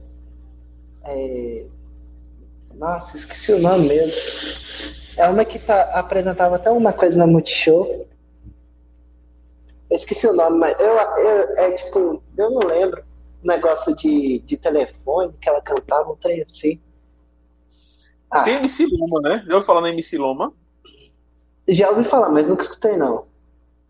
Ela, é, é, ela, ela, explodiu com um videoclipe que ela mesmo gravou e tal. É uma coisa bem assim, bem amadora, né? Né? E ela se profissionalizou pelo, pelo como é que eu falo? Pelo viral, efeito viral, né? Ela viralizou. Sim. Mas o estilo que ela, que ela da de música dela é, um, é brega, né? Um techno brega, uma coisa mais. Enfim, aqui tem o, o famoso aqui, que eu posso falar, MC Sheldon, é, ah, MC Cedo, é sabe? É, é, essa, essa, turma. Savchenko, aí, enfim. Aí, aí no, no Recife tem uma cultura bem legal assim, musical. Antes de. Tem, uma tem. pergunta aqui do, do Renato que eu vou até marcar aqui que eu quero fazer também. Mas, tipo, cara, o frevo é daí, não é? Sim, cara. Sabe tocar frevo, velho? Não. Nunca tentei. Nossa, cara, oh, eu, eu fico escutando aqueles negócios, eu fico assim, velho, eu fico tentando entender da onde que você vai tirar o ritmo ali, sabe? Porque tem uma da guitarra baiana, tem o, o, a guitarra baiana é do frevo mesmo, né? Cara, me pegasse agora tem, tipo, tem, tem tanta coisa acontecendo que você fica assim, velho, da onde que é? Da onde que a gente vai tirar o ritmo? Que eu queria Gabi Amaranto, exatamente, Renato. Gabi Amaranto, o nome da menina. Gabi Amaranto. É, Gabi Amaranto já é mais do norte, né? É do Ela, norte, ah, tá. É, é, um pouco parecido, mas assim, é, só para complementar aquele lance, para não, não, não causar outras interpretações sobre a questão Sim. do breve com harmonia. Né? É, é, eu, eu, eu queria só dizer que é o seguinte, que a, a, a o, apesar do brega ser um, um, um estilo, um, uma vertente musical é, bastante simplória na sua harmonia, a minha pira com a harmonia é tanto que eu estou escutando lá, sei lá, até o brega tocando e eu fico pensando, pô, mi menor, lá, ré, si menor. Sabe, essa, essa esse lance de é harmonia, 251, aí, sei lá, 4, 5, 3, 6, 2, 5, 1, é, é, é, esse lance então, de harmonia. Então, eu, eu, sempre foi minha pira isso. Eu adoro isso. Seu, seu ouvido é maravilhoso, então, porque tipo não, assim, não. eu consigo, eu consigo meio que saber para onde que tá indo, mas eu, eu sou mais, tipo assim, eu escuto a música, eu sei qual escala que tá sendo, sendo executada ali, sabe? Tipo, de um todo, sabe? Então, se eu precisar fazer alguma coisa e me jogar um solo, eu consigo, sabe? Mas aí que tá, a harmonia, a harmonia eu já preciso parar um pouco e pensar. O Renato aqui está perguntando sobre as nossas referências no ukulele. Manda aí.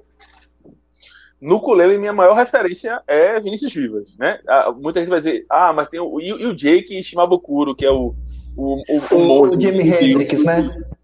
né? É, é, é, né? É. Ele é, mas assim, eu, eu, ainda enxergo no Vinícius Vivas um, um músico completo. Ele, além de ser um, um grande, um grande executor no instrumento, ele executa muito bem, é um grande músico, ele é um exímio professor, ele é um baita de um professor, ele sabe explicar muito bem, ele tem uma metodologia espetacular, e, e como eu, enfim, como eu, eu, tento, né, eu tenho esse, esse desejo, né, esse sonho, né, de de repente ensinar, né, ensinar mesmo, Aí eu, eu, me espelho muito nele, eu vejo muito a metodologia dele, eu gosto muito da metodologia dele. E, cara, o que ele faz no ukulele, eu, eu, eu acho que. A gente não tava pensando, né? você fez, você fez o curso dele, né? Ele faz, fiz, fiz o curso dele, recomendo. Eu fiz o curso dele, é, que é o, o curso dele de ukulele, né? Que tem curso de ritmo também. Ele, e tem outro. Ele tem curso. Foi o principal, né? O curso dele. Esse curso que o Fabiano tá falando aí, eu tô mandando o um link aí agora para vocês, tá bom? Para quem quiser conhecer mais, tá aí no chat aí. Mas Pô, vale muito a pena. Até para quem não, para quem já toca, né? No meu caso eu já tocava. Eu fiz para poder conhecer coisa diferente, né? Porque ele traz outras, é, ele, tra ele, traz inserções, né? Inserções é. de, de coisas que não são tão comuns ao ukulele e que você acha que não é possível fazer no ukulele e é. Né? Ele mostra é. que é possível e Tem... ensina como fazer. Então, tem muito, e ele toca muito em Haidi também, né? Que tipo, a principal característica do, do ukulele. Tem muita gente que, que recorre ao Lodi para poder é, abrir mais o leque. Mas isso aí é uma coisa que você falou que é interessante, porque a gente tem duas linhas de pensamento. Como o ukulele é um instrumento novo no Brasil aí, a gente já tinha gente tocando nos anos 80, tipo, o Supla já tocava ukulele aqui, né? Mas, tipo, que a gente começou a ver mesmo uma pessoa, de repente, pegar para tirar aquilo ali, talvez seja o Vinícius mesmo, né? E, tipo, é coisa nova, então a gente meio que tá começando. Ó, o Matheus aí, um abração aí, Matheus. A gente está começando a construir essa história.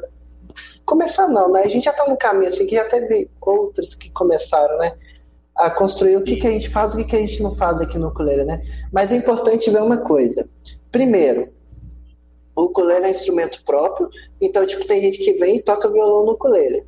Tem algum problema? Não. Você está divertindo? Não tem. Mas é interessante você conhecer a linguagem do ukulele, tipo, por exemplo, o que é um polegar alternado, por exemplo, porque tem gente que usa palheta, não tem, não vejo problema. Se souber usar, não tem problema nenhum.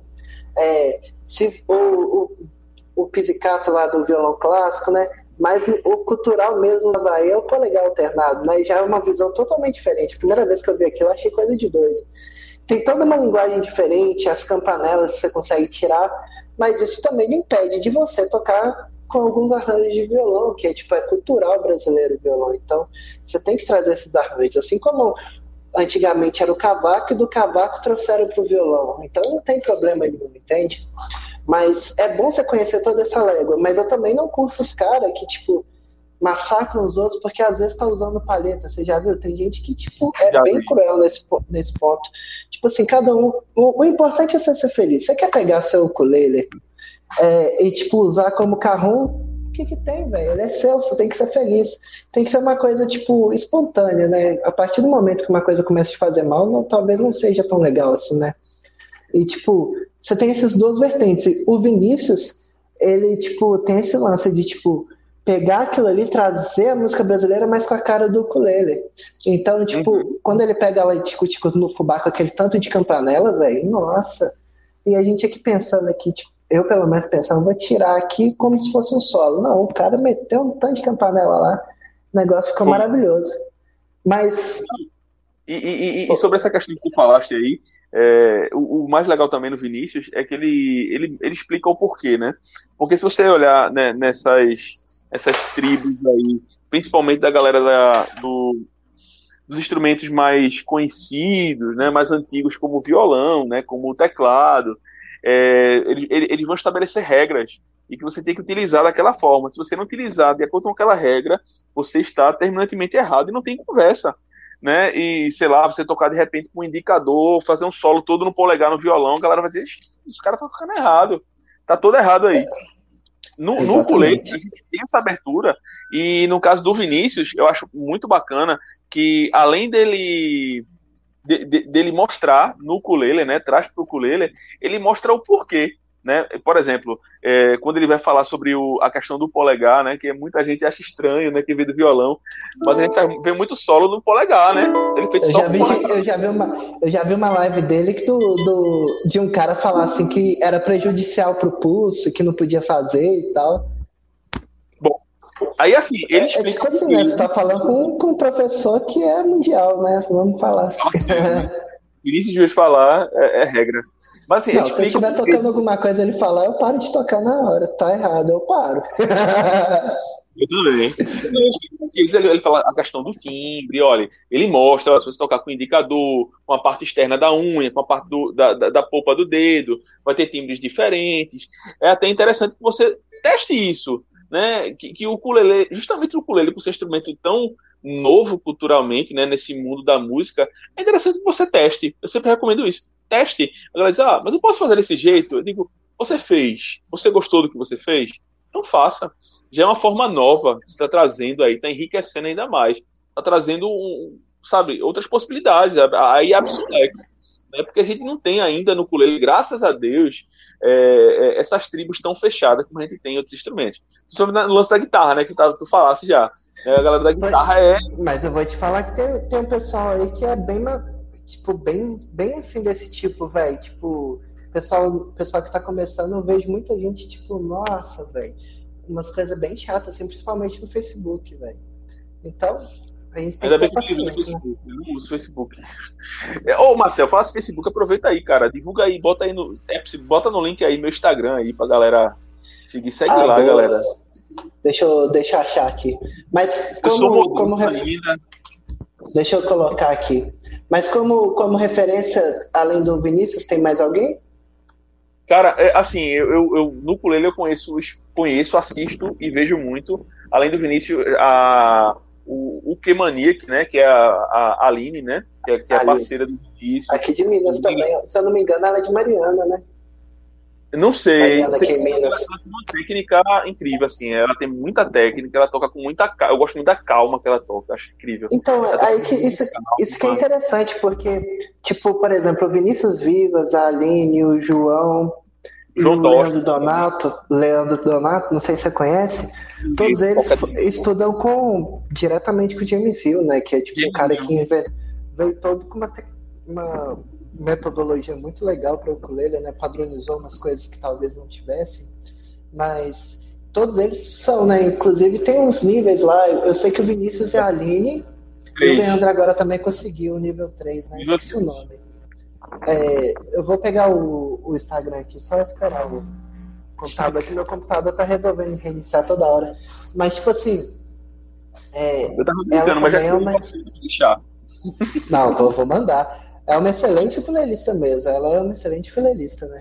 Eu gosto muito da Lenda, ela... eu gosto do Vinícius. E eu, eu, gosto, além de João Torres, né? O CD dele, inclusive o álbum sei. dele, né? CD mas, o álbum dele, Natura, Naturai, Naturai, não sei. Naturai. Naturai, né? É, o... é incrível. É... Eu estou escutando. Tem uns, tô escutando tem, uns, tem uns pensamentos muito legais. Eu tenho o e-book do, do CD dele, eu costumo estudar. Tipo assim, eu comprei muito o e-book dele, dele e da, da Taimani para poder pegar algumas linguagens de ukulele mesmo, que ele usa, tipo, é, delicato ukulele, tipo, algumas coisas assim. Porque ele, o, o João Tostes, ele já é de uma onda mais fusion, né? Então, é interessante, assim, como compositor, ele é um cara que pensa muito, muito legal, assim. Uma criatividade é. muito legal. Você pega ali shot sem rumo ali, é bem interessante. Eu curto também. É, eu vou falar, tipo, por mim, de referência, assim, eu tenho muita referência aqui no Brasil no Vinicius Vivas. Tipo assim, eu acompanho muito o, o, trabalho dele. Não é à toa que eu sempre indico o curso dele também. É, eu também. Porque eu comecei a tocar por causa do Almir Júnior, sabe? Tipo, também. Porque além daquela situação, eu fui procurar mais sobre o ukulele e eu achei o canal do Almir Júnior. Você conhece ele? Já vi aquele, dele. Aquele, aquele malucão que sai, tipo, viajando por aí. Viajando por aí. Muito, né? tipo, tal, talvez ele esteja estranho agora, né? Mas na época era bem legal. Mas, tipo, depois eu fui procurando assim, aí eu conheci justamente o Vinícius e eu falei assim, o cara é foda mesmo. Lá fora eu, eu curto muito a Taimani, Taimani Gardner, né? Tipo, eu acho ela. Ela tem um diferencial como ukulelista, né? Aquele do lance do Flamengo lá. tem o, o Chris Fujigami, é um, um, nome mais ou menos assim, que ele, tipo, tem um lance, tipo... Você, você já viu o High Sessions? Não, ainda não. High Sessions é, o, tipo, um, um canal lá no... Aqui no YouTube mesmo, que fala sobre música... A música havaiana, sabe? Tipo, você pega muita coisa legal lá. Então esse Chris Fuji... Fuji eu, eu não sei falar o nome dele direito, não mas, tipo, ele traz um lance meio, tipo, de improviso, meio Pink Floyd, sabe? Às vezes nas músicas assim. Ele pega umas coisas e, tipo, mistura com muito delay, tipo, umas, umas modulações. Meio fica bonito né? demais. Oi? Meio experimental e pá.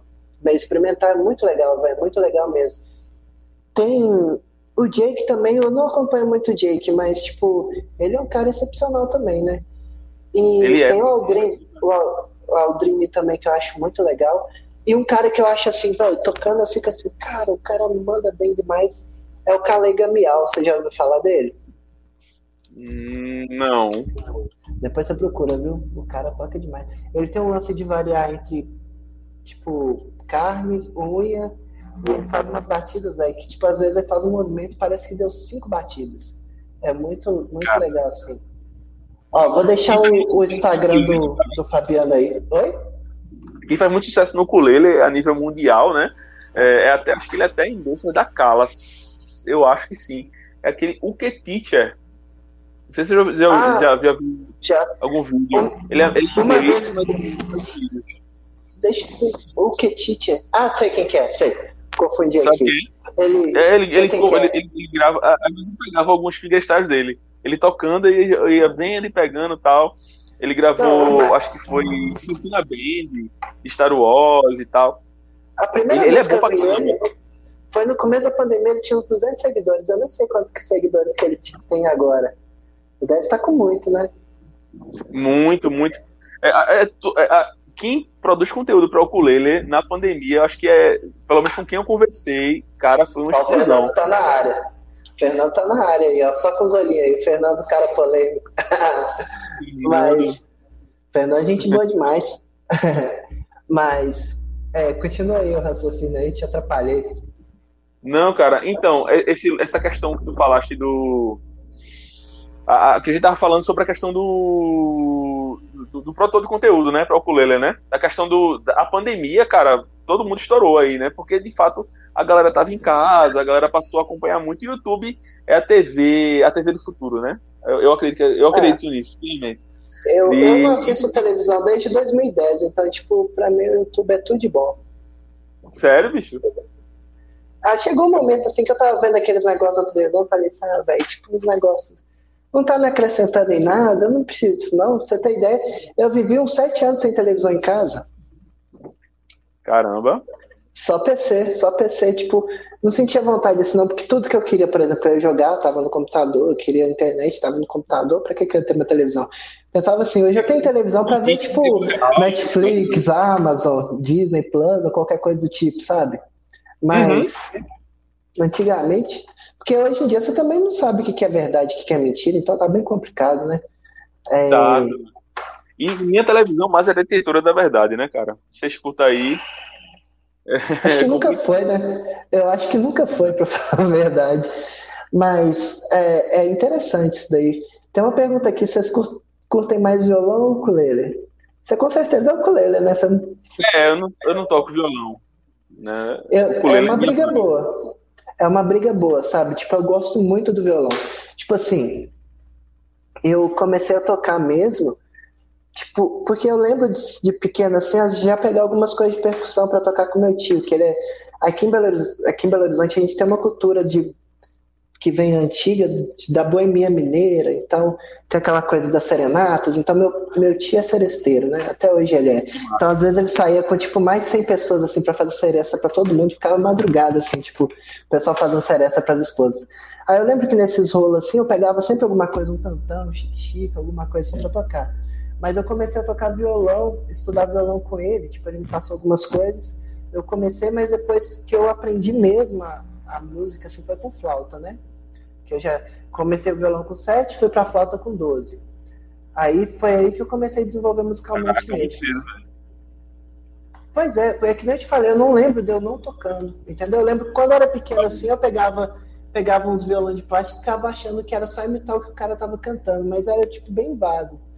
E com 14 anos eu falei assim, vou, vou tocar guitarra e vou tocar violão. Eu estudei, velho, tipo, eu tive um total de 23 professores na, na minha vida, pra você ter ideia. Tipo. Porque eu fiquei ali dois anos e meio tentando aprender sozinho, eu comecei a fazer aula com com o professor, que ele era até de uma banda evangélica muito. Era na época era estourada, que era além do. Além do. Oh, esqueci o nome. Beleza. Aí eu comecei a procurar e, tipo, teve uma época da minha vida que, eu, que o pessoal. que eu já vivia de música.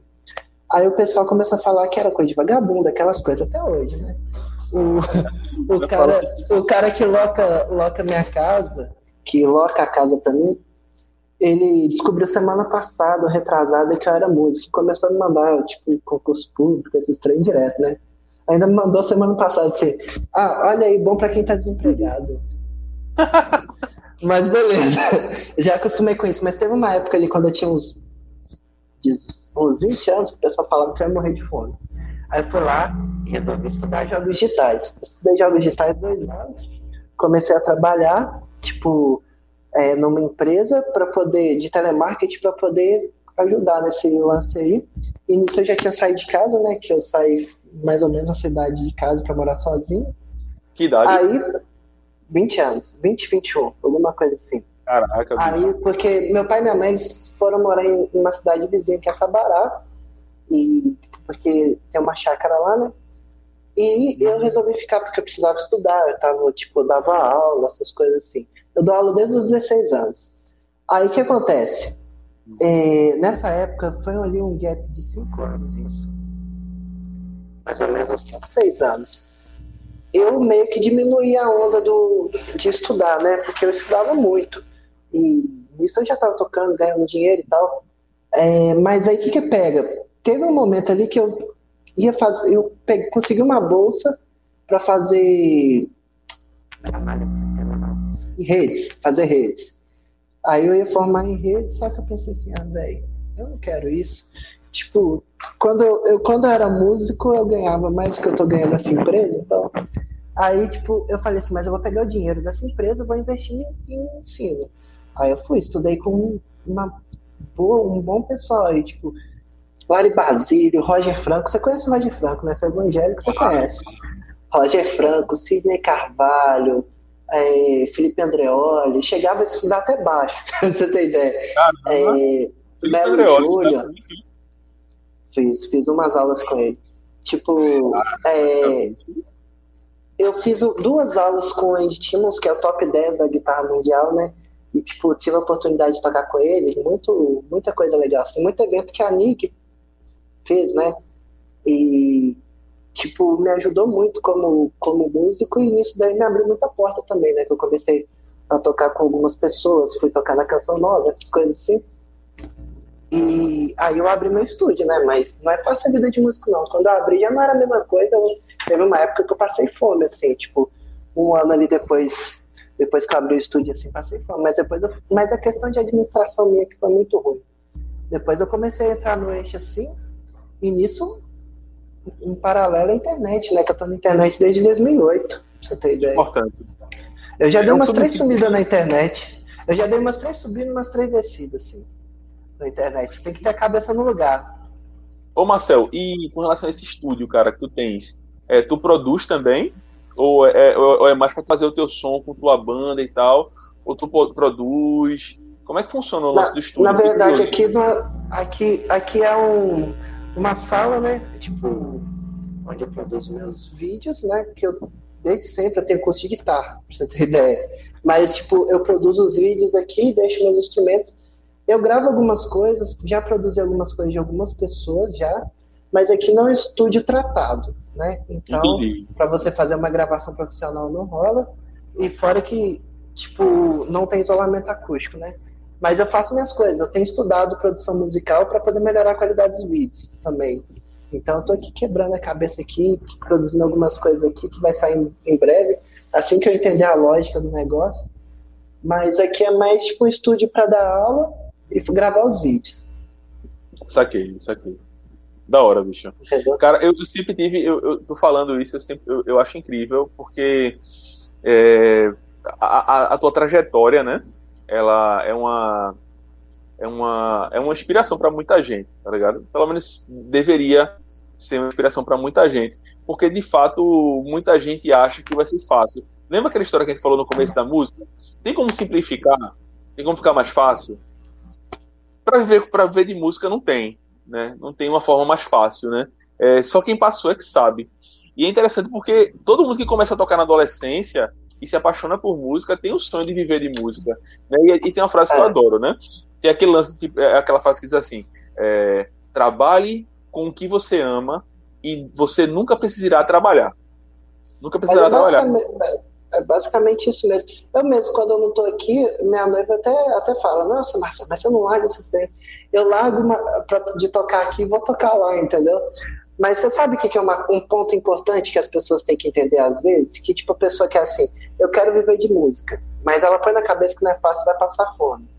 Só que tipo, não. a pessoa não, não tem um pequeno cálculo na cabeça. Por exemplo, você é for, formado em Direito, não é?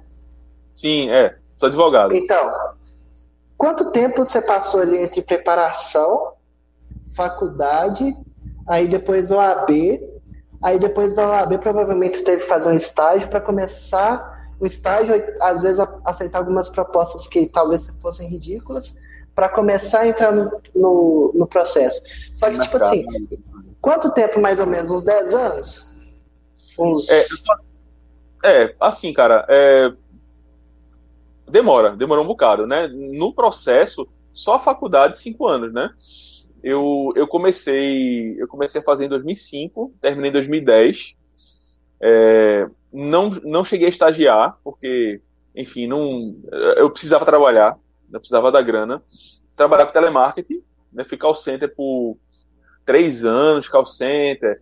Depois eu fazia uns bicos com um colega corretor que abriu as portas do escritório dele de corretor de imóveis para mim, para ajudar ele a fazer contrato e tal, e ter tempo para estudar para a OAB. Passei na OAB, aí eu precisei trabalhar, eu queria trabalhar na área, aí eu fui trabalhar, peguei o que apareceu, né, que foi uma porta incrível, né, de Deus para mim, mas que, claro, o cara recebia né, menos do que merecia, digamos assim, né, menos do que o normal, muito menos que o normal.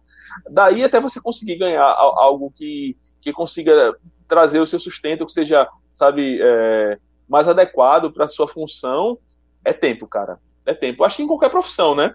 Talvez em umas menos do que outras. Na minha demorou um bocado. Eu acho que na música não é, é diferente. Né? A não ser que você é, é, just, é, ju, é justamente isso daí. O pessoal não pensa que você vai ter você tem um processo de aprendizado, porque tem gente que toca umas músicas e acha que, que já é músico, né? Tipo, que eu falo, tipo, eu falo pro pessoal assim, Véi, cinco anos de música, você não sabe nada, velho. Nada, nada, nada da vida. Com 15 anos de música, você sabe menos ainda. Com 30, muito menos, entendeu?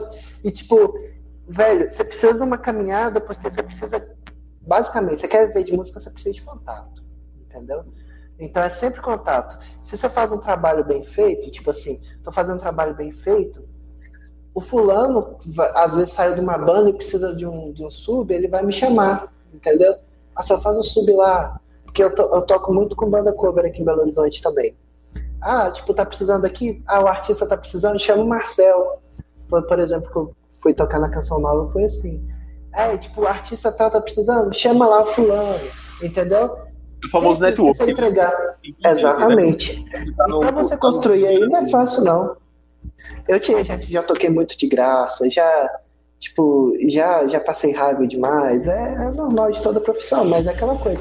Você não vai falar assim, eu vou viver de música, aí no outro dia você vai estar vivendo. Não é assim, né? Não dá. Não o pessoal dá. não entende. Eu já teve esse já, cara. Eu até já conversei, já, já, a gente já conversou, né? Em off Sim. WhatsApp, trocando ideia. Eu já tive já, né? Já tive desejo, pô, um dia ver de música, quem sabe, um dia, quem sabe. Assim, eu, eu acho que é, não é fácil, mas é, é, porque pouca gente enxerga a música como profissão. E a, a, galera diz, ah, mas eu enxergo sim, mas você enxerga que, como toda profissão, você tem que ter a mesma dedicação que você tem para você ser um advogado, um médico, é, não só dedicação de tempo, mas de estar tá sempre aprendendo algo novo, e saber que você vai ter que, de repente, ter o seu período de investir, ou seja, você vai gastar, para no futuro você colher, né? Tem muito isso, né? Exatamente. né? Muita gente e, tem essa disposição. E, rola muitas vezes o pessoal, ah, vamos para tal lugar, e você fala, não, eu posso, não posso porque eu vou trabalhar. O pessoal, mas você é músico, você... tipo, é tipo como se fosse, entendeu? E você, já teve situação de eu ter que falar com a pessoa cinco vezes que eu era música, ela não entender que eu trabalhava com isso, entendeu? É, mas é uma coisa que se acostuma. E é, é, tá bem menor, bem menor. É o que a pensadora do mundo pop atual, do Big Brother Brasil, diria, né? A Lumina diria. Isso é uma deslegitimação da profissão. exatamente, exatamente. Não assiste Big Brother. Mas é só pra se faz. Muita gente deslegitima, né? A ideia é tipo assim, ah, não é uma profissão legítima, né? Pô, mas é uma profissão, cara. É, hoje, em dia, hoje em dia tem até muito polêmica, né? Tipo, em relação a esse lance do que é o que não é profissão. Tipo, é, a, qual a profissão do momento? Vê, profissão do momento, quando eu falo, é aquilo que é o, de princesa né? ou de príncipe, blogueirinho, né? A famosa blogueirinha. Pô, quero ser blogueirinha, o blogueirinho, né? No caso, seria blogueirinho. Isso, você entrou num, num assunto bem legal. Tem muita gente aqui no canal que quer saber como ser, ser um, um youtuber, mexer com o Instagram e às vezes viver disso e coisas Instagram do é tipo. com Marcel, viu? Sabe tudo. Eu tô até pegando dicas com o Marcel. Né, gente? Mais eu aproveito e pergunta aí que Marcel vai responder. É, mas aproveito... você... Você que é o mestre aqui, ó. Você com 23 mil inscritos, 1,3 mil milhões de views. O que, que dá de dica aí para esse pessoal que está começando? Acho que a melhor forma você come... acho que é... são as redes sociais são plataformas distintas que atingem públicos distintos, né? A gente tem que ter essa consciência né? São públicos distintos, YouTube Instagram. YouTube eu gosto de chegar como uma ferramenta de pesquisa. Eu comparo o YouTube a um Google. Eu comparo o Instagram a uma rede de socialização, como o Facebook, como tantas outras que existem. O YouTube é mais um Google, né? uma ferramenta de pesquisa. E se você quer é, engajamento de público, você pode conseguir em ambas. Né? Mas no YouTube você vai ter muito público que não é necessariamente quem lhe acompanha. É o cara que nunca viu você e está pesquisando você pelo assunto. Ou seja, para quem. É, a gente percebe muito, por exemplo, aquela pessoa que já tem uma imagem consolidada no Instagram e quer partir para o YouTube e encontra muitas dificuldades. Porque quem procura no YouTube o conteúdo, procura pelo conteúdo e não necessariamente pela pessoa. Né? Então, assim, para o YouTube, para o Instagram, estou começando, estou engatinhando agora, estou aprendendo com o Marcel. Mas para o YouTube, é, o que é que eu recomendo? É primeiro você saber é, qual o seu nicho. Né? Qual o seu nicho? Qual o conteúdo que você quer produzir? Né? E depois, a partir daí, você tem que enxergar o seguinte: esse público, o que é que ele quer saber? Ah, eu quero fazer um blog de maquiagem. Ah, mas já tem um monte de blog de maquiagem. Mas o que é que você acha que está faltando nesses blogs? Você vindo com algo novo, algo diferente e algo que é, é interessante, isso vai é, cair nas pesquisas do, da ferramenta de pesquisa YouTube e a galera vai encontrar lá. E a partir daí você começa a ganhar seus inscritos. Vá, sempre mantenha o seu foco, né? Não adianta eu postar um vídeo de ukulele, o outro vídeo de é, como consertar um ventilador. Não faz sentido, é, né? Tipo, isso não faz sentido. público. O outro vídeo é sobre culinária e o outro é sobre como criar animais. Não tem lógica, né? É, crie um, um, um é, identifique o um nicho, veja o que está faltando nesse nicho é, e mantenha uma, uma fidelidade ao seu tema do seu canal. Acho que. E, e constância, né, Marcel? É constância, Com cara. Tá sempre, sempre, produzindo. Ah, mas meu vídeo só deu duas visualizações e uma foi minha, outra foi da minha mãe. Cara, começa assim. Continua, porque. Produzindo, produzindo, produzindo, produzindo. Ah, e é. vai, vai lhe identificando como produtor e vai divulgando você. De graça. É uma lógica muito, muito legal. Só responder uma pergunta aqui, eu já volto para esse assunto que é muito legal. Então, o Bruno Lemos está perguntando se a gente conhece Rosa de Saron. Eu conheço, conheço. literalmente. Inclusive, o baixista que está tocando com o Guilherme agora vai ser o terceiro entrevistado dessa do Aloha aqui. mas, mas vamos voltar aqui. É legal isso que você falou, porque tudo depende de constância, né? Você tem que analisar a rede social a rede social. Eu comecei na internet com MySpace. Você lembra do MySpace? Lembro. Não cheguei coloca... a ter. Eu tinha uma banda que chamava Telos, era uma banda católica. E quando eu tinha uns 18 anos, eu comecei a colocar uns vídeos tipo vlog. Naquela época nem tinha, né? Uns vlogs lá e tal, tinha gente que acompanhava e beleza. Aí começou a, a vir o YouTube, tipo. O, o YouTube já tava aí, mas aí ele começou a fazer algumas coisas, mas o que tava mandando era blog. Eu tive um blog para ensinar violão. Então eu tive um nome maior que chamava. Aí, tipo, depois disso, eu fui voltar para guitarra, eu abri meu canal de YouTube, do YouTube, meu segundo canal em 2012. Aí desde lá ele está funcionando, né? E nisso já apareceu várias outras redes sociais, Snap, Instagram, Facebook. Teve uma época que eu era muito estourado no Facebook como guitarrista, mas deu uma diminuída. Para quem tá mexendo com essas coisas, você tem que ter muita cabeça, porque do nada você aparece, do nada você some também. E... Até, por exemplo, falar assim, meu canal, né? Por exemplo, eu, sou, eu sou, mais presente no YouTube do que no Instagram. Quer dizer, no Instagram eu tô começando, tô tentando ser mais presente. Mas no YouTube eu sempre mantenho essa constância de estar tá sempre postando vídeo. É, durante a pandemia, eu postava um vídeo, né? E do nada, sei lá, com uma semana, esse vídeo tava com 2 mil, 3 mil visualizações, 4 mil. Hoje, isso aí eu tô falando o quê? Eu tô falando de pouco tempo, tá? Falando de abril, maio, eu tô falando de um ano de diferença, o canal tem 4 anos. Fazia isso ou essa semana eu tava percebendo que é, eu postei um vídeo e depois de uma semana tava com 80 visualizações. Eu, caramba, era pra estar tá com mil, tá com 80. É assim, é, é oscila. É, assim. é porque, tipo. Tá naquele momento. Né? Então... É, exatamente. Exatamente. É um lance muito doido, assim, porque o YouTube, você quer. Basicamente, o YouTube é uma ferramenta que o pessoal você vai ganhar autoridade. A gente fala assim, né? Você vai ganhar autoridade, que o pessoal te vê como referência. Instagram é muito bom para fechar trampo, né? Tipo parceria, trampo. E agora tem o TikTok que eu já tô lá, porque eu, eu sei que tipo, é sempre uma roda.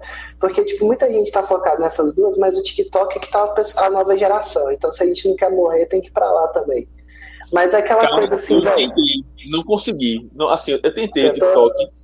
Não, eu não consegui, cara. Assim, é, eu não Mas consigo. Mas eu não fico fazendo dancinha, não. Já quero. Entendi. Já. Não conseguiu? Tipo assim, assim eu posto um vídeo mesmos... lá. Os mesmos vídeos que eu posto no Instagram, eu tô postando lá e tá dando certo. Tá dando certo. Ah. Inclusive, uma das endossas da Benson tem 100 mil inscritos lá, 100 mil seguidores lá no TikTok, que é a. Esqueci o nome dela. Esqueci o nome dela, é uma menina ruiva. Eu esqueci o nome dela, velho. Mas ela, ela, tipo, tem 100 mil, 100 mil seguidores lá. Mas, tipo assim, o, o lance é esse, velho. Que nem, por exemplo, quando entrou a pandemia, eu tava, eu fazia show, muito show, né? Tipo, tava trabalhando muito, dando muita aula, parou tudo. Falei assim, eu vou pegar meu tempo e vou investir na internet. Eu vi que o, o, o, o lance do YouTube tava tendo muito mais resposta do que o da guitarra. Falei assim, quer saber? Tá divertido, eu tô gostando. Falei assim, eu vou postar um vídeo por dia durante essa pandemia. E foi assim até, até dezembro. Cara. Olha, essa foi, tipo... essa, essa dica aí, para produtor quando ele foi a dica de ouro. Eu vi alguém falando isso, um vídeo por dia. Aí eu digo, ah, pandemia, eu tô trabalhando, eu continuei trabalhando na pandemia, não tive intervalo, mas eu fiquei trabalhando de casa, em home office. Aí dava para de repente, sabe, gravar um vídeo aqui e trabalhar ao mesmo tempo, é, dependendo do, de como tivesse o futuro, pra fazer isso. Eu postei um vídeo por dia. Cara, praticamente dobrou, o, dobrou não, acho que mais que dobrou, triplicou o número de views, inscritos era, sabe, 100, 200, às vezes em um dia. Então, sabe, é, é, foi uma coisa de louco. Foi a fórmula do sucesso, que não serve mais, viu? Não serve é, o algoritmo não está mais premiando isso, não, porque já virou normal. Todo mundo está fazendo isso. É. Né? Eu, eu para falar, eu, pra falar a verdade, eu, eu, sinto muita diferença, porque eu postei assim e, tipo, depois eu continuei. Hoje em dia eu tô com muita dificuldade com o seguinte, que eu sou o único que está produzindo, né? Então, é, já teve época que eu, meu primo me ajudava, mas agora, tipo, eu tô produzindo sozinho. O lance é que eu falei assim, eu comecei com aquela coisa, eu vou fazer uns conteúdos melhores, então as aulas vão ter acorde na tela, tipo, não vai ser só um, um, um conteúdo que eu vou pegar o ukulele, gravar aqui desafinado e, tipo, de qualquer jeito, eu já tô pegando, colocando carrom, fazendo uma produçãozinha, tentando afinar melhor, Então, tipo, isso demora demais, velho. Pra você ter. Você sabe disso, que você produzir uma. Às vezes uma aula que eu vou produzir demora quase uma semana, velho. É tenso. Olha o manual do ukulele, grande Rodan, tá aí, entrevistado a próxima semana. Já estamos dando duas horas de, de live, velho. É, quer tocar alguma coisa aí? Agora é sua vez, cara. Eu já abri não, alas aqui, quando chegou gente cê, de cê... quero errar na frente desse galera, né? Não, mas você que é o cara que. Você que é o, o cara que. Vamos falar assim, eu sou. Eu não sei o que eu sou, às vezes eu esqueço as palavras. mas, tipo. Você que é o cara aí, velho. Tipo, manda ver aí pra, pra tocar sem, sem medo de ser feliz. Vai lá, manda alguma coisa aí. Deixa eu ver aqui, deixa eu pensar aqui, cara. Uh, eu vou tocar a música, acho que é um fingerstylezinho. É, é um fingerstyle que eu toda quem, quem eu, eu parei mais de fazer live, né? Mas eu fazia muita live no. YouTube. Eu voltar a fazer, inclusive.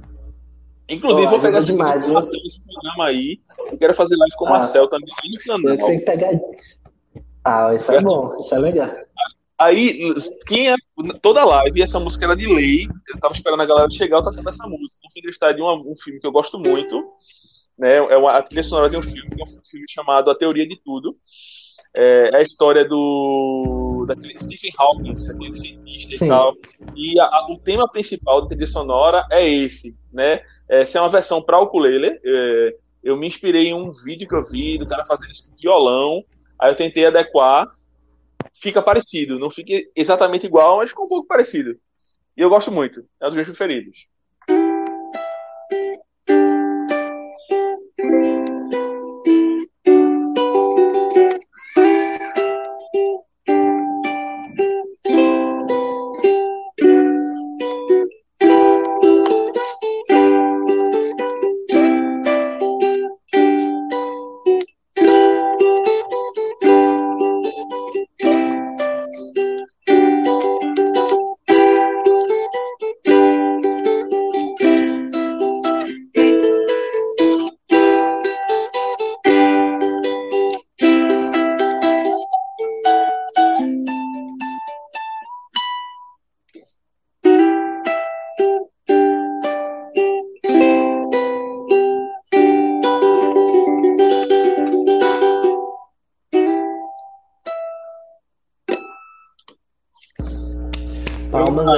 Mandou muito bem, velho. Oh, que braço esse ukulele aí. Inclusive, aproveitando, aproveitando o ensejo aqui, velho, você manda bem demais. Mas ah, aproveitando o ensejo aqui, tipo, ó, o Renato. Opa! Meu despertador tocando. o, o Renato mandou aqui que você é meio. Eu acho que é Roots. Ele deve ter assistido o Dilema das redes sociais. o, o Rodan tá mandando, é, tá pedindo para você mostrar os ukuleles aí que chegaram aí. Então, cara, com certeza, muito orgulho aí. É, os ukuleles chegaram da Benson, né? Além desse que eu, eu executei essa música agora, é, é, acho que só essa, a outra foi no outro ukulele, não foi, Marcelo? Foi, essa música eu toquei no, no ukulele da Benson, o B24 SE. Ele é um ukulele, ele é o que eu mais, mais utilizo, porque eu utilizo também para tocar com a minha banda, porque ele é elétrico, tá? Ele tem um tampo sólido em spruce, como a gente já falou sobre ele. É, ele é imógno, é o, o, ele... É o fundo dos laterais. Assim, é um ukulele que tem uma sonoridade mais aguda. Enfim, maravilhoso. Adoro esse ukulele. Atualmente é o que eu mais uso. Juntamente com esse aqui, que esse ukulele aqui é o ukulele UB304S. A gente falou um pouco Gostei sobre muito ele. do timbre dele. Também, também. É um timbre bem diferente, né? Um timbre mais, mais grave. E é, o tampo em cedro tal, o tampo sólido também. É outro queridinho aí. Além do B24, que é o que eu recomendo para todo mundo que está começando, né? Qual ukulele comprar, né? Tanto eu quanto o Marcelo, a gente já falou um pouco. E também o João Tostes, né? Aí uma grande referência, bem maior que eu aí também é, falou muito bem do B24. Todos os três são concert, todos os três têm tarraxas blindadas, já vem com corda áquila e tal. E tem a qualidade da Benção, né? Capricho total no acabamento. Muito bom, muito bom. O Renato está perguntando se a gente tem ouvido perfeito. Eu acredito que ele deve estar perguntando se a gente tem ouvido absoluto, né? Não, eu não eu tô, tô, não tenho não, cara. Queria ter, acho, acho incrível. Quem tem o Alexandre Pires, sabia? Acho que a Mariah Carey Alexandre também. Pires. Alexandre Pires tem absoluto. Eu acho do ouvido, absoluto, ouvido absoluto que às, tem gente que fala que às vezes atrapalha também, né? Que dizem que o pessoal que tem ouvido absoluto, eles dizem, né? que eles não conseguem sentir a emoção de um acorde, né? Não sei.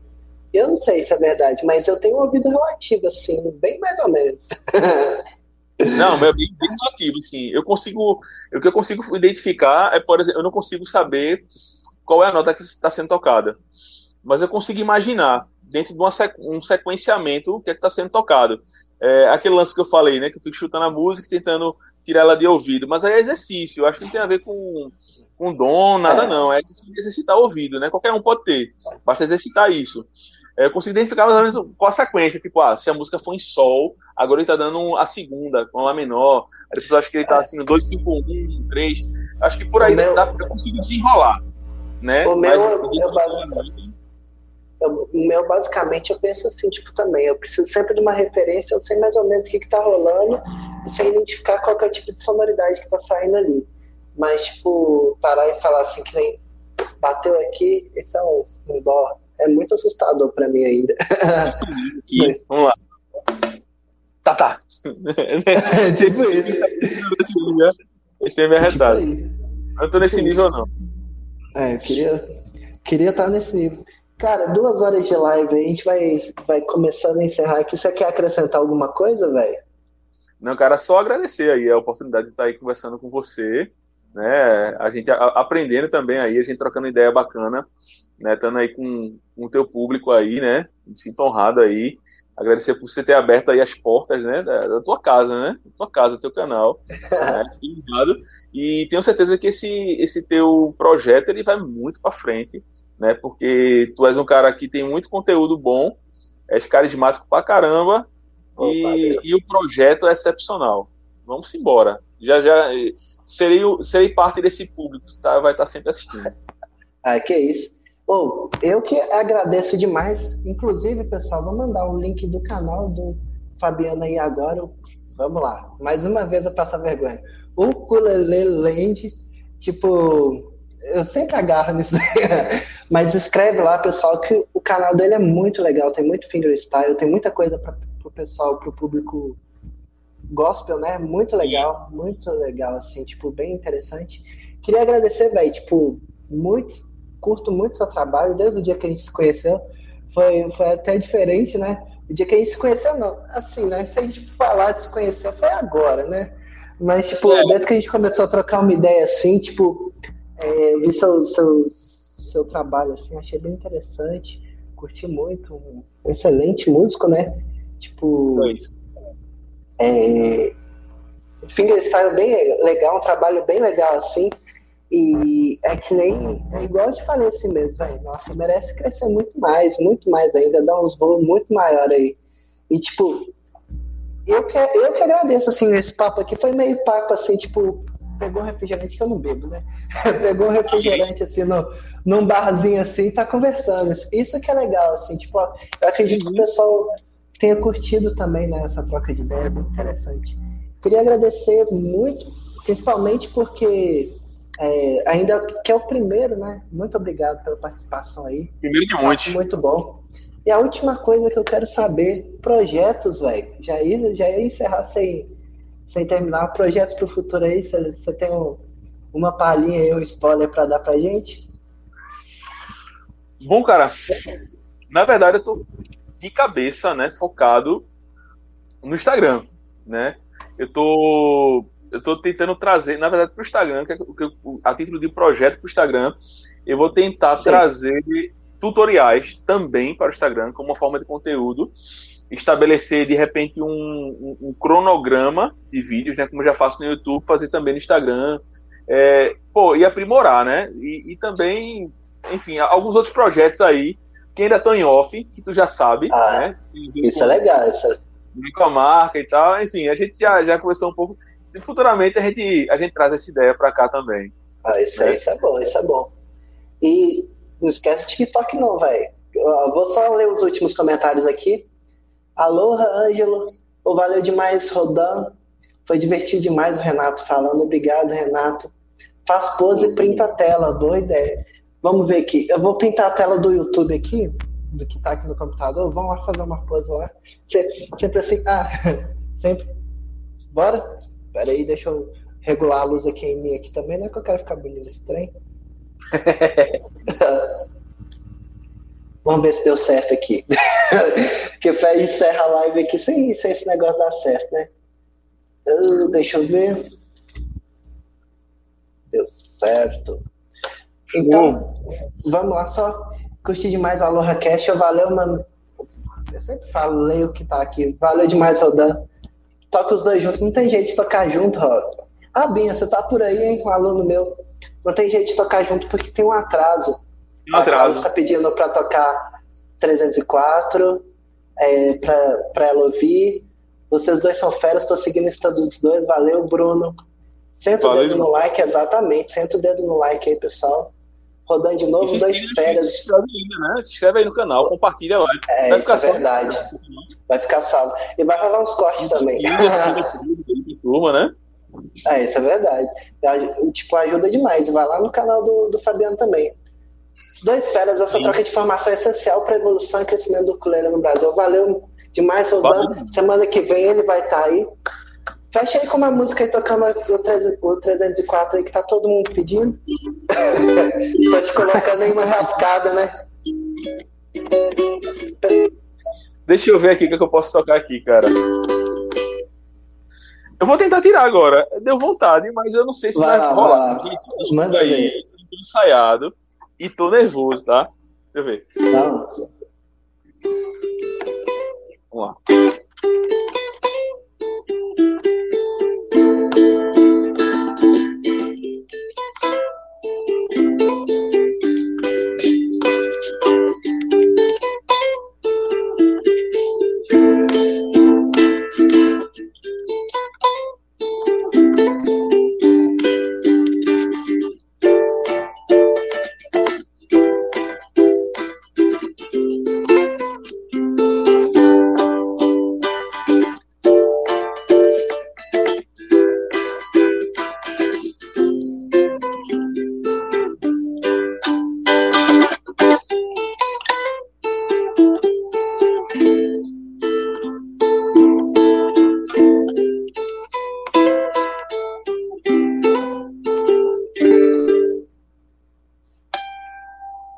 Música é muito boa.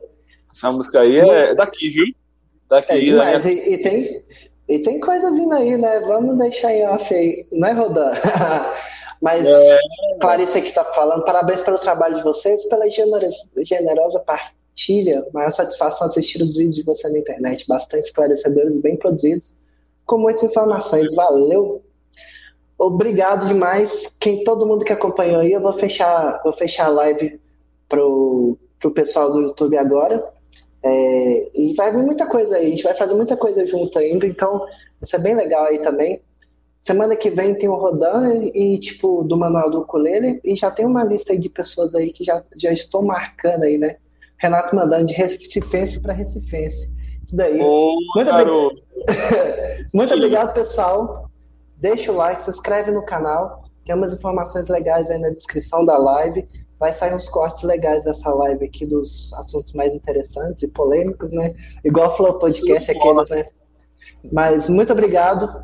Tudo de bom para vocês e falou!